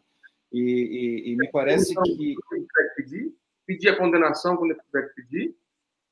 Exato. É, então, é, me parece que houve esse tipo de, de, de, de problema e, e essa questão, quando a gente debate essa questão é, na imprensa, não, mas era o fulano, então tinha que ter sido feito. Não, não, não. É, o processo tem que ser absolutamente impessoal. Não pode ser fulanizado. Né? É, a, é, a, é a máxima popular de que pau que dá em Chico, dá em Francisco. Então, o, o, o processo ele não pode ser conduzido, e, e, e na minha visão, é, houve excessos, e, e isso como o senhor disse, que sirva de exemplo, porque isso não contribui de maneira nenhuma para a, a, nossa, a nossa segurança jurídica, para o engrandecimento do Poder Judiciário e, sobretudo, para a guarda das instituições, que, à luz dos fatos materiais, efetivamente foram é, muito vilipendiadas. Pode estragar um, pode estragar um trabalho de, investigação enorme. Você imagina só quanto de investigação se empenhou em determinado caso e, de repente, por força de envolvimento entre espúrio, entre acusação, defesa e julgador, isso pode gerar uma nulidade enorme. Então, é, é importante que as autoridades, a pessoa que esteja revestida na autoridade, tenha em mente que a autoridade não é dela, a autoridade é da população. Ele age em função delegada. Todos nós agimos em função delegada do povo. E nós não podemos é, investir nossos anseios pessoais nessa função delegada. Nós não agimos em nome próprio, nós agimos em nome da população. O exemplo mais notório disso é a Operação Satyagraha. Não sei se o senhor se recorda, né? Que acabou, acabou sendo anulada uma série de atos processuais e gerou absolvições de acusados, justamente porque se provou que as provas é, obtidas no processo, utilizadas no processo, eram obtidas de forma ilegal. É, isso é muito perigoso, é muito perigoso e o membro do Ministério Público tem que estar muito atento em relação a isso. Eu falo isso na escola da, é, eu sou monitor da escola do Ministério Público também, falo isso para os promotores de justiça substituto. Eu até dou um exemplo de um caso. Eu sempre falo isso na escola lá. É, o promotor de justiça substituto chega na comarca deles, tem o júri dia seguinte, e o advogado pergunta para ele: Doutor, qual é a tese que o senhor vai adotar amanhã no júri? E ele fala: Vou pedir absolvição. É um perigo, não pode falar. E o advogado mal intencionado pode chegar lá para o cliente e falar: Olha, eu acabei de comprar o promotor de justiça. Sim. Ele comprou não sei quantos mil reais porque ele vai pedir absolvição sua. Aí chega lá e ele pede absolvição. O réu olha para sua cara e fala: comprei o promotor. E ele nem sabe que foi vendido. Isso é um advogado é, mau caráter. Então é importante que você nunca diga o que você vai fazer. Jamais o que eu vou julgar. O Suano falou aqui antecipação de julgamento, né? ministros dizendo é, como se posicionam a respeito do fato. O ministro tem que se posicionar nos autos. O juiz tem que se posicionar, se posicionar no processo. O promotor também no processo. Às vezes eu pergunto, como é que você vai lidar com esse inquérito policial? Conforme a lei. Mas o senhor vai denunciar ou vai arquivar? No momento certo, você vai saber quando o processo estiver no sistema. Ah, mas o senhor não pode adiantar alguma coisa? Aqui não, não é não. problema futebolístico, eu dou palpite quem vai ganhar o jogo. Se é o Palmeiras, se é o Santos, pelo amor de Deus. Claro que é o Palmeiras, mas tudo bem, isso é outra questão. claro que sempre será o Palmeiras. Agora no, a gente viu agora no Mundial. É, não, mas isso aí, é, mas isso aí foi pro Tigres, não foi pro Mazembe. É possível. Mas vamos lá, estamos com duas horas, professor Marcelo. Fique à vontade, pois pode é. abrir, abrir o cafezinho aí e a gente vai falando. Nossa, é, conseguimos conversar um tema complexo, de, é, para a sociedade, essa é uma questão que, por exemplo, quando vocês estavam é, é, a, analisando o problema que foi decidido agora muito recentemente, para a sociedade, não é uma questão de que, ah, mas para ele tem que ser, é que para a sociedade isso é muito hermético. E aí, aquela regra informal, aquele aforismo de que o pau que dá em Chico dá em Francisco, não parece que está sendo aplicado. Essa que é a grande questão. Para a sociedade, isso não está claro. Para a sociedade, o que fica é pau que dá em Chico, dá em Chico. Porque Chico é um apelido informal, popular, de alguém que nunca conseguirá ter o seu nome pronunciado como Francisco. Francisco é Dom Francisco. O Chico é Chico. Então, para a sociedade, isso é que fica. A questão maior não está mais na questão, no, problema técnico jurídico. Uh, talvez esteja uh, em garantir legitimidade perante a sociedade que as decisões, se não, se elas, elas, no mínimo são técnicas e que tenham um esclarecimento como este. Por exemplo, qual é a melhor justificativa para aquela decisão que foi tomada? Simples, para que não haja nulidade pelo fato de ter cerceado a defesa é, é, os elementos necessários. Pô, isso é fantástico, pronto, está explicado ou como foi dito que, ah, mas não foi tomada decisão sobre o processo, foi denominado sobre a validade, não foi, não foi é, decidido é, qual é o resultado, isso é apenas uma questão de dar à defesa todos os recursos. Essa é a justificativa, mas para a sociedade não fica dessa maneira. Esse é o grande problema. E a sociedade olha, ela passa a ter um, um, um ódio explícito para todos aqueles que estão tomando decisões técnicas, porque a sociedade não entende. Mas ela não entende não é por incapacidade do técnico de falar, é porque o sistema é confuso. O sistema é complexo. Ele não, ele não se apresenta de uma maneira justa. É essa a questão. Uma coisa sua, não te interrompendo. Segunda-feira eu estava lá em Brasília, né? Aí estava num hotel hospedado ali no, no setor hoteleiro sul, e, e, a minha visão, eu tinha parcialidade do estádio Mané Garrincha, que é o estádio nacional, né? Reformulado, tudo. É, a gente fica falando que conheceu já o Mané Garrincha original, pelo amor de Deus, né? Mas o Estádio Nacional tá bonito, só não tem jogo lá. Mas, enfim, aí eu estava olhando para o outro lado e olhando a esplanada dos ministérios, lá com o Congresso Nacional no fundo, e o Supremo Tribunal Federal do meu lado, do meu lado sul aqui. E eu pensei, hoje o Supremo Tribunal Federal, todo mundo dá palpite. O julgamento parece um jogo de futebol. Todo mundo palpitar uma decisão do Supremo. Eu estou nas redes sociais, eu vejo isso. Né? Me policio muito nas redes sociais para não cometer erros. Né?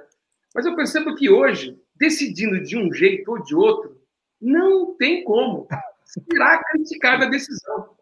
Será criticada a decisão. Eu vou contar uma passagem da minha história. Da minha história em um determinado fórum do interior. Tinha um sujeito na cidade que era pródigo. Pródigo. Gastava tudo que ele tinha. Aí o sujeito falou: ah, bom, também padeço da prodigalidade. O sujeito estava lá, gastava todo o dinheiro, e era doentio o negócio. E eu promovi uma ação de interdição em face dele. Porque não tinha nenhum parente próximo, aí abriu a legitimidade para o Ministério Público. Ah, promovi ação de interdição. Quando foi da intimação dele para o interrogatório civil, é, no dia da audiência, tinha uma banda no pátio do fórum, enorme, com várias faixas e vários panfletos me criticando. E a banda tocando música. Eu cheguei no fórum, não acreditei. Ele gastou, pródigo, né? Ele gastou o dinheiro com uma banda, editou um livro em uma semana e fez panfleto para todo mundo. O fórum inteiro deu risada na minha cara. Aí falaram assim, é, Kleber, você vai processar o sujeito? Sabe o que eu fiz? Eu desci, era meu gabinete era no sexto andar. Eu desci, fui lá na banda, tirei uma foto com a banda, cumprimentei cada integrante da banda, peguei um livrinho que ele fez para mim ler, o panfleto, tirei foto com todo mundo e subi, subi para a audiência. Alguns colegas meus pediram autógrafo no livro, porque tinha meu nome. Aí eu fiquei pensando, você não pode se envolver no caso. Eu fui lá tirar o peso para desmerecer o criador daquela, daquele circo. E ele perdeu a graça. Se até o promotor que me processou veio aqui tirar uma foto, é que não funcionou a brincadeira. E não funcionou mesmo. Então, me parece, me parece que julgamentos, que eventos no fórum, no judiciário, parecem programas de esporte onde tem o corintiano, o palmeirense, o gremista, o, o colorado, o atleticano, o cruzeirense.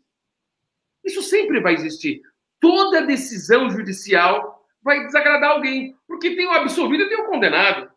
Tem o sucumbente e o sucumbido. Então, o, a, a, sociedade tem que, tem, que, tem, que, tem que aceitar esse tipo de situação.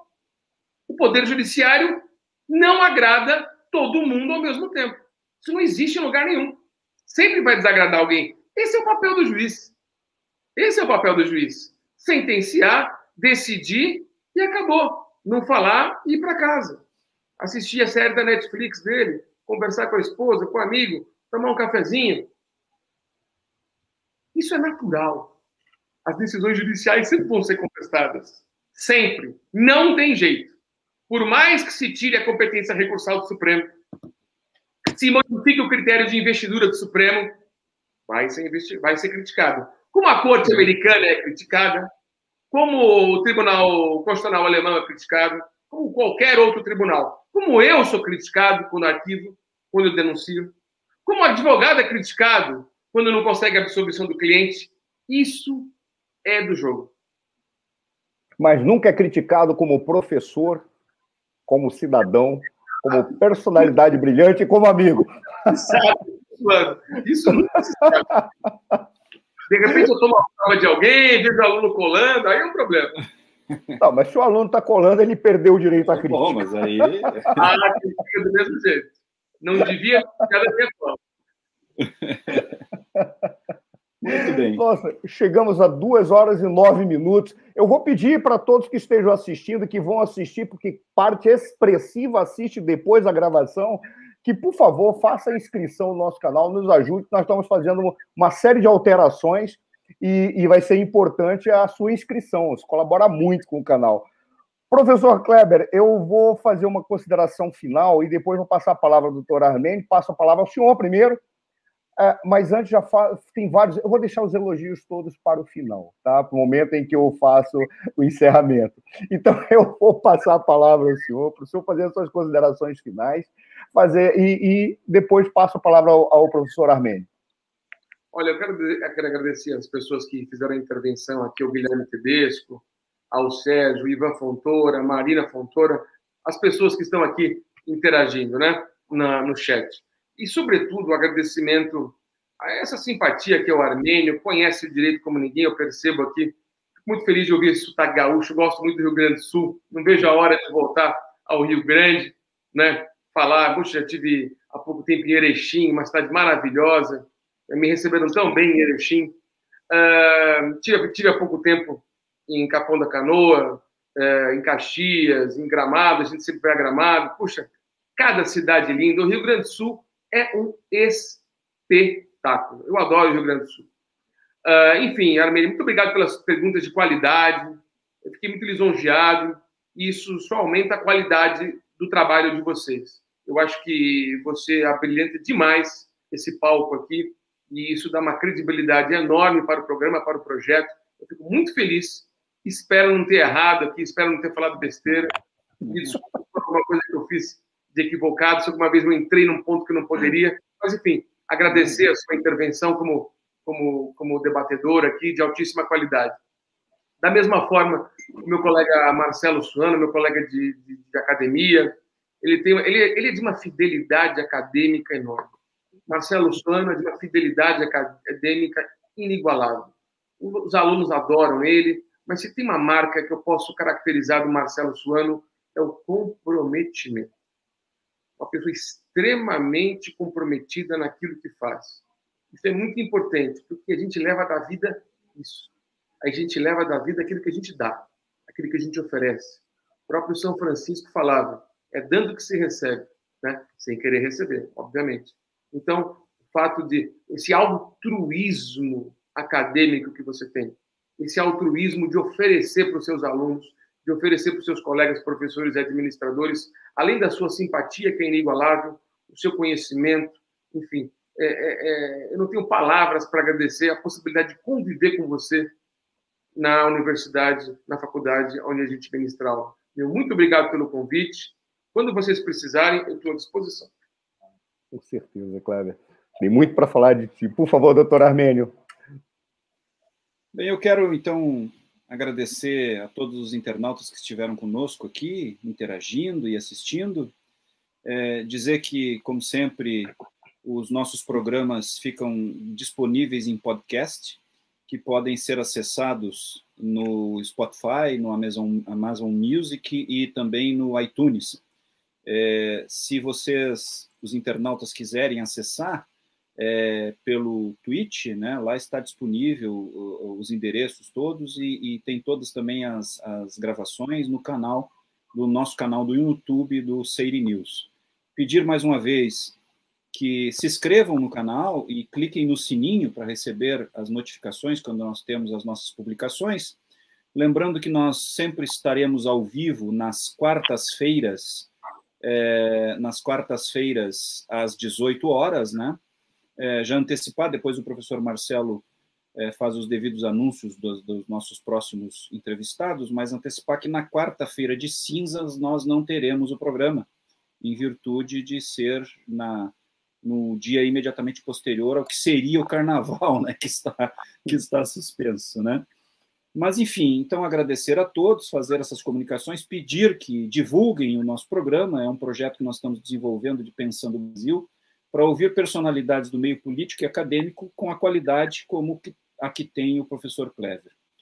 E agradecer, professor eh, Dr. Clever, mais uma vez a sua disponibilidade de estar conosco, agradecer pela sua, pelo seu alto nível de debate, agradecer pela sua eh, disponibilidade de debater assuntos que muitas vezes não são tão confortáveis, né? mas na, na medida do possível fazê-los, mesmo que de maneira é, em tese, evidentemente, porque nós temos como advogado e promotor que o senhor é, eu advogado, temos algumas limitações do ponto de vista ético profissional, né? É, mas é, temos o dever de debater as questões institucionais e, e, e, e em tese, do ponto de vista é, para contribuir com a construção de um Brasil, um Brasil melhor. Né? É isso que nós sempre nos propomos, é isso que nós sempre fazemos, agradecer a sua honestidade intelectual, o alto nível do debate, e é isso que é, nós desejamos, e é com este intuito que nós selecionamos os nossos entrevistados. Então, é, dizer que estamos à disposição, a sua contribuição em outros temas seguramente é, seguramente é, é, é, também muito importante, é, seguramente nós contaremos com o senhor em outras oportunidades. Dizer que quando vier ao estado do Rio Grande do Sul, seja muito bem-vindo e nos comunique. Vamos comer um churrasco juntos, né? será um prazer recebê-lo aqui neste querido estado, onde a gente vive e labuta, né? E, então, assim, dizer que é, é uma, foi uma satisfação tê-lo conosco, professor Marcelo, nossos internautas, e ao senhor especialmente, ao senhor especialmente, né? E dar uma boa noite a todos, os, a todos os senhores e a todos que nos assistem. Muito obrigado e até a próxima oportunidade. Antes de fazer o encerramento, eu vou ler é, o que o Sérgio falou. Não, desculpa. O Sérgio, assim, o Sérgio falou, excelente, pensando o Brasil com isenção. Eu já tinha falado isso, mas estou repetindo. O Guilherme Tedesco Zanchi. Quem é o Guilherme Tedesco Zanchi? É o representante da Escola Superior de Guerra em Caxias do Sul. Também advogado e é, milita é, com as questões de pensar um melhor sistema jurídico ou aquilo que deve ser aperfeiçoado no nosso sistema e tem sempre se manifestado lá no Rio Grande do Sul, é, nos cursos da ADESG, é, com questões e personalidades que possam trabalhar essas questões no curso que é ministrado na ADESG Caxias do Sul, tal qual é ministrado um curso na ADESG de Porto Alegre e de Santa Maria. E o, o Guilherme Tede Suzan, que está dando de uma boa explicação do palestrante para o resultado da decisão desta semana, e bem colocado pelo Suana a questão da sociedade ficar confusa. Como eu falo como um cidadão, a grande questão é: não tem como você ter instituições fortes se elas não forem legitimadas, se elas não forem legitimadas. E as instituições são legitimadas quando elas são entendidas nas suas propostas. E fica claro para a sociedade de que as suas decisões são decisões justas, independentemente de beneficiar ou não tal ou qual, ou de prejudicar ou não tal ou qual, como foi dito, né? Toda decisão vai prejudicar alguém. Pelo menos é, é, é isso é o que é o que todos identificam. E aí a, a questão era essa: diante da sociedade, a legitimação se dá pela clareza de que houve uma decisão técnica, que isso está sendo feito sem ter partidarização, sem ter é, o elemento pessoal, apesar de você não ter como retirar totalmente essas questões subjetivas, que isso existe é da natureza humana. E aí, quando o Kleber falou a respeito da possivelmente cometi erros, só não é dado o direito ao erro ao ministro do Supremo, da minha perspectiva, quando nós tivermos uma estrutura muito bem montada. Ou seja, isso é uma construção para o futuro. E, o, e, a secretaria da DESG, na realidade, da secretaria, é o coronel Petri, também da DESG de Porto Alegre, e o vice-delegado da DESG do Rio Grande do Sul, agradeceu muito pela oportunidade. Abraço e saúde a todos nós. Para fazer o encerramento, eu vou tentar ser rápido, porque eu tenho muitas coisas para falar do professor Kleber, doutor Kleber Vasconcelos, é, autoridade de Estado, promotor Kleber Vasconcelos. É um dos homens profissionalmente mais brilhantes que eu tive a oportunidade de conhecer. É uma honra eu ter o privilégio de encontrar nos corredores, porque além de ser um homem brilhante, um profissional espetacular, é de uma simpatia, uma humildade e uma gentileza que é o que se espera das autoridades de Estado. Uh, isso dignifica a carreira, dignifica as instituições. Por isso, Clever, é, eu vou te falar no primeiro nome como um, alguém que te admira como amigo, como profissional e como colega. Por isso, eu te agradeço muito. É, além dos agradecimentos foram feitos pelo, pelo Armênio, a Daniela está mandando os agradecimentos também. Por tu teres vindo e falar com essa clareza é, e fez um debate maravilhoso com o doutor Armênio, que é um homem espetacular também, foi autoridade de Estado, foi secretário da Habitação municipal e estadual, e tem muito para contribuir. A nossa proposta é exatamente trazer personalidades que possam refletir sobre essas questões. porque é algo que está sendo construído, está sendo desenvolvido. E as pessoas precisam, a sociedade precisa ouvir que aqueles que têm condições de entender, eu vou usar um termo só para ser bem é, pernóstico, só o pernóstico já é pernóstico, né? Falar pernóstico é muito pernóstico, né? Ser bem, bem, bem arrogante, né? Só para ser bem pernóstico, podem entender o buziles da realidade. o problema que articula todos os problemas. é aqueles que podem olhar e dizer: o buziles é este. então vamos tentar mudar a nossa realidade resolvendo o buziles. e o professor Clever é um dos mais capacitados. Clever, eu quero ter o privilégio, o prazer e a honra de te ver ocupando altos cargos no Estado brasileiro. E eu sei que isso vai acontecer. Mais cedo do que tarde. Por isso eu não vou dizer cedo ou tarde, porque vai ser mais cedo do que tarde. Foi uma honra, te agradeço muito. É, agradeço é, a todos que estiveram conosco. E, por favor, se inscrevam no programa. Semana que vem não tem o programa, mas na próxima semana teremos o privilégio de receber é, o doutor Leonan Guimarães, CEO da Eletronuclear, que vai discutir conosco a matriz energética do país e vai tratar. Eu tive o privilégio de ouvir o doutor Leonan Guimarães nos Estados Unidos, diante da agência ambiental norte-americana que quis nos tratar, e ali eu, eu não, não, vou poder fazer uma afirmação como essa, mas nos olhou assim com certo desdenho, né? Afinal de contas, somos brasileiros, e o doutor Guimarães deu uma aula e deixou o pessoal da agência ambiental norte-americana assim olhando, sem saber o que falar, porque eles não imaginavam que iam receber aquela aula. É, de um brasileiro, né? E ele deu um show. Nós teremos a oportunidade de vê-lo aqui no dia 24 de fevereiro. Um grande abraço a todos e damos por encerrados os trabalhos. Muito obrigado, Clever. Foi uma honra ter te recebido.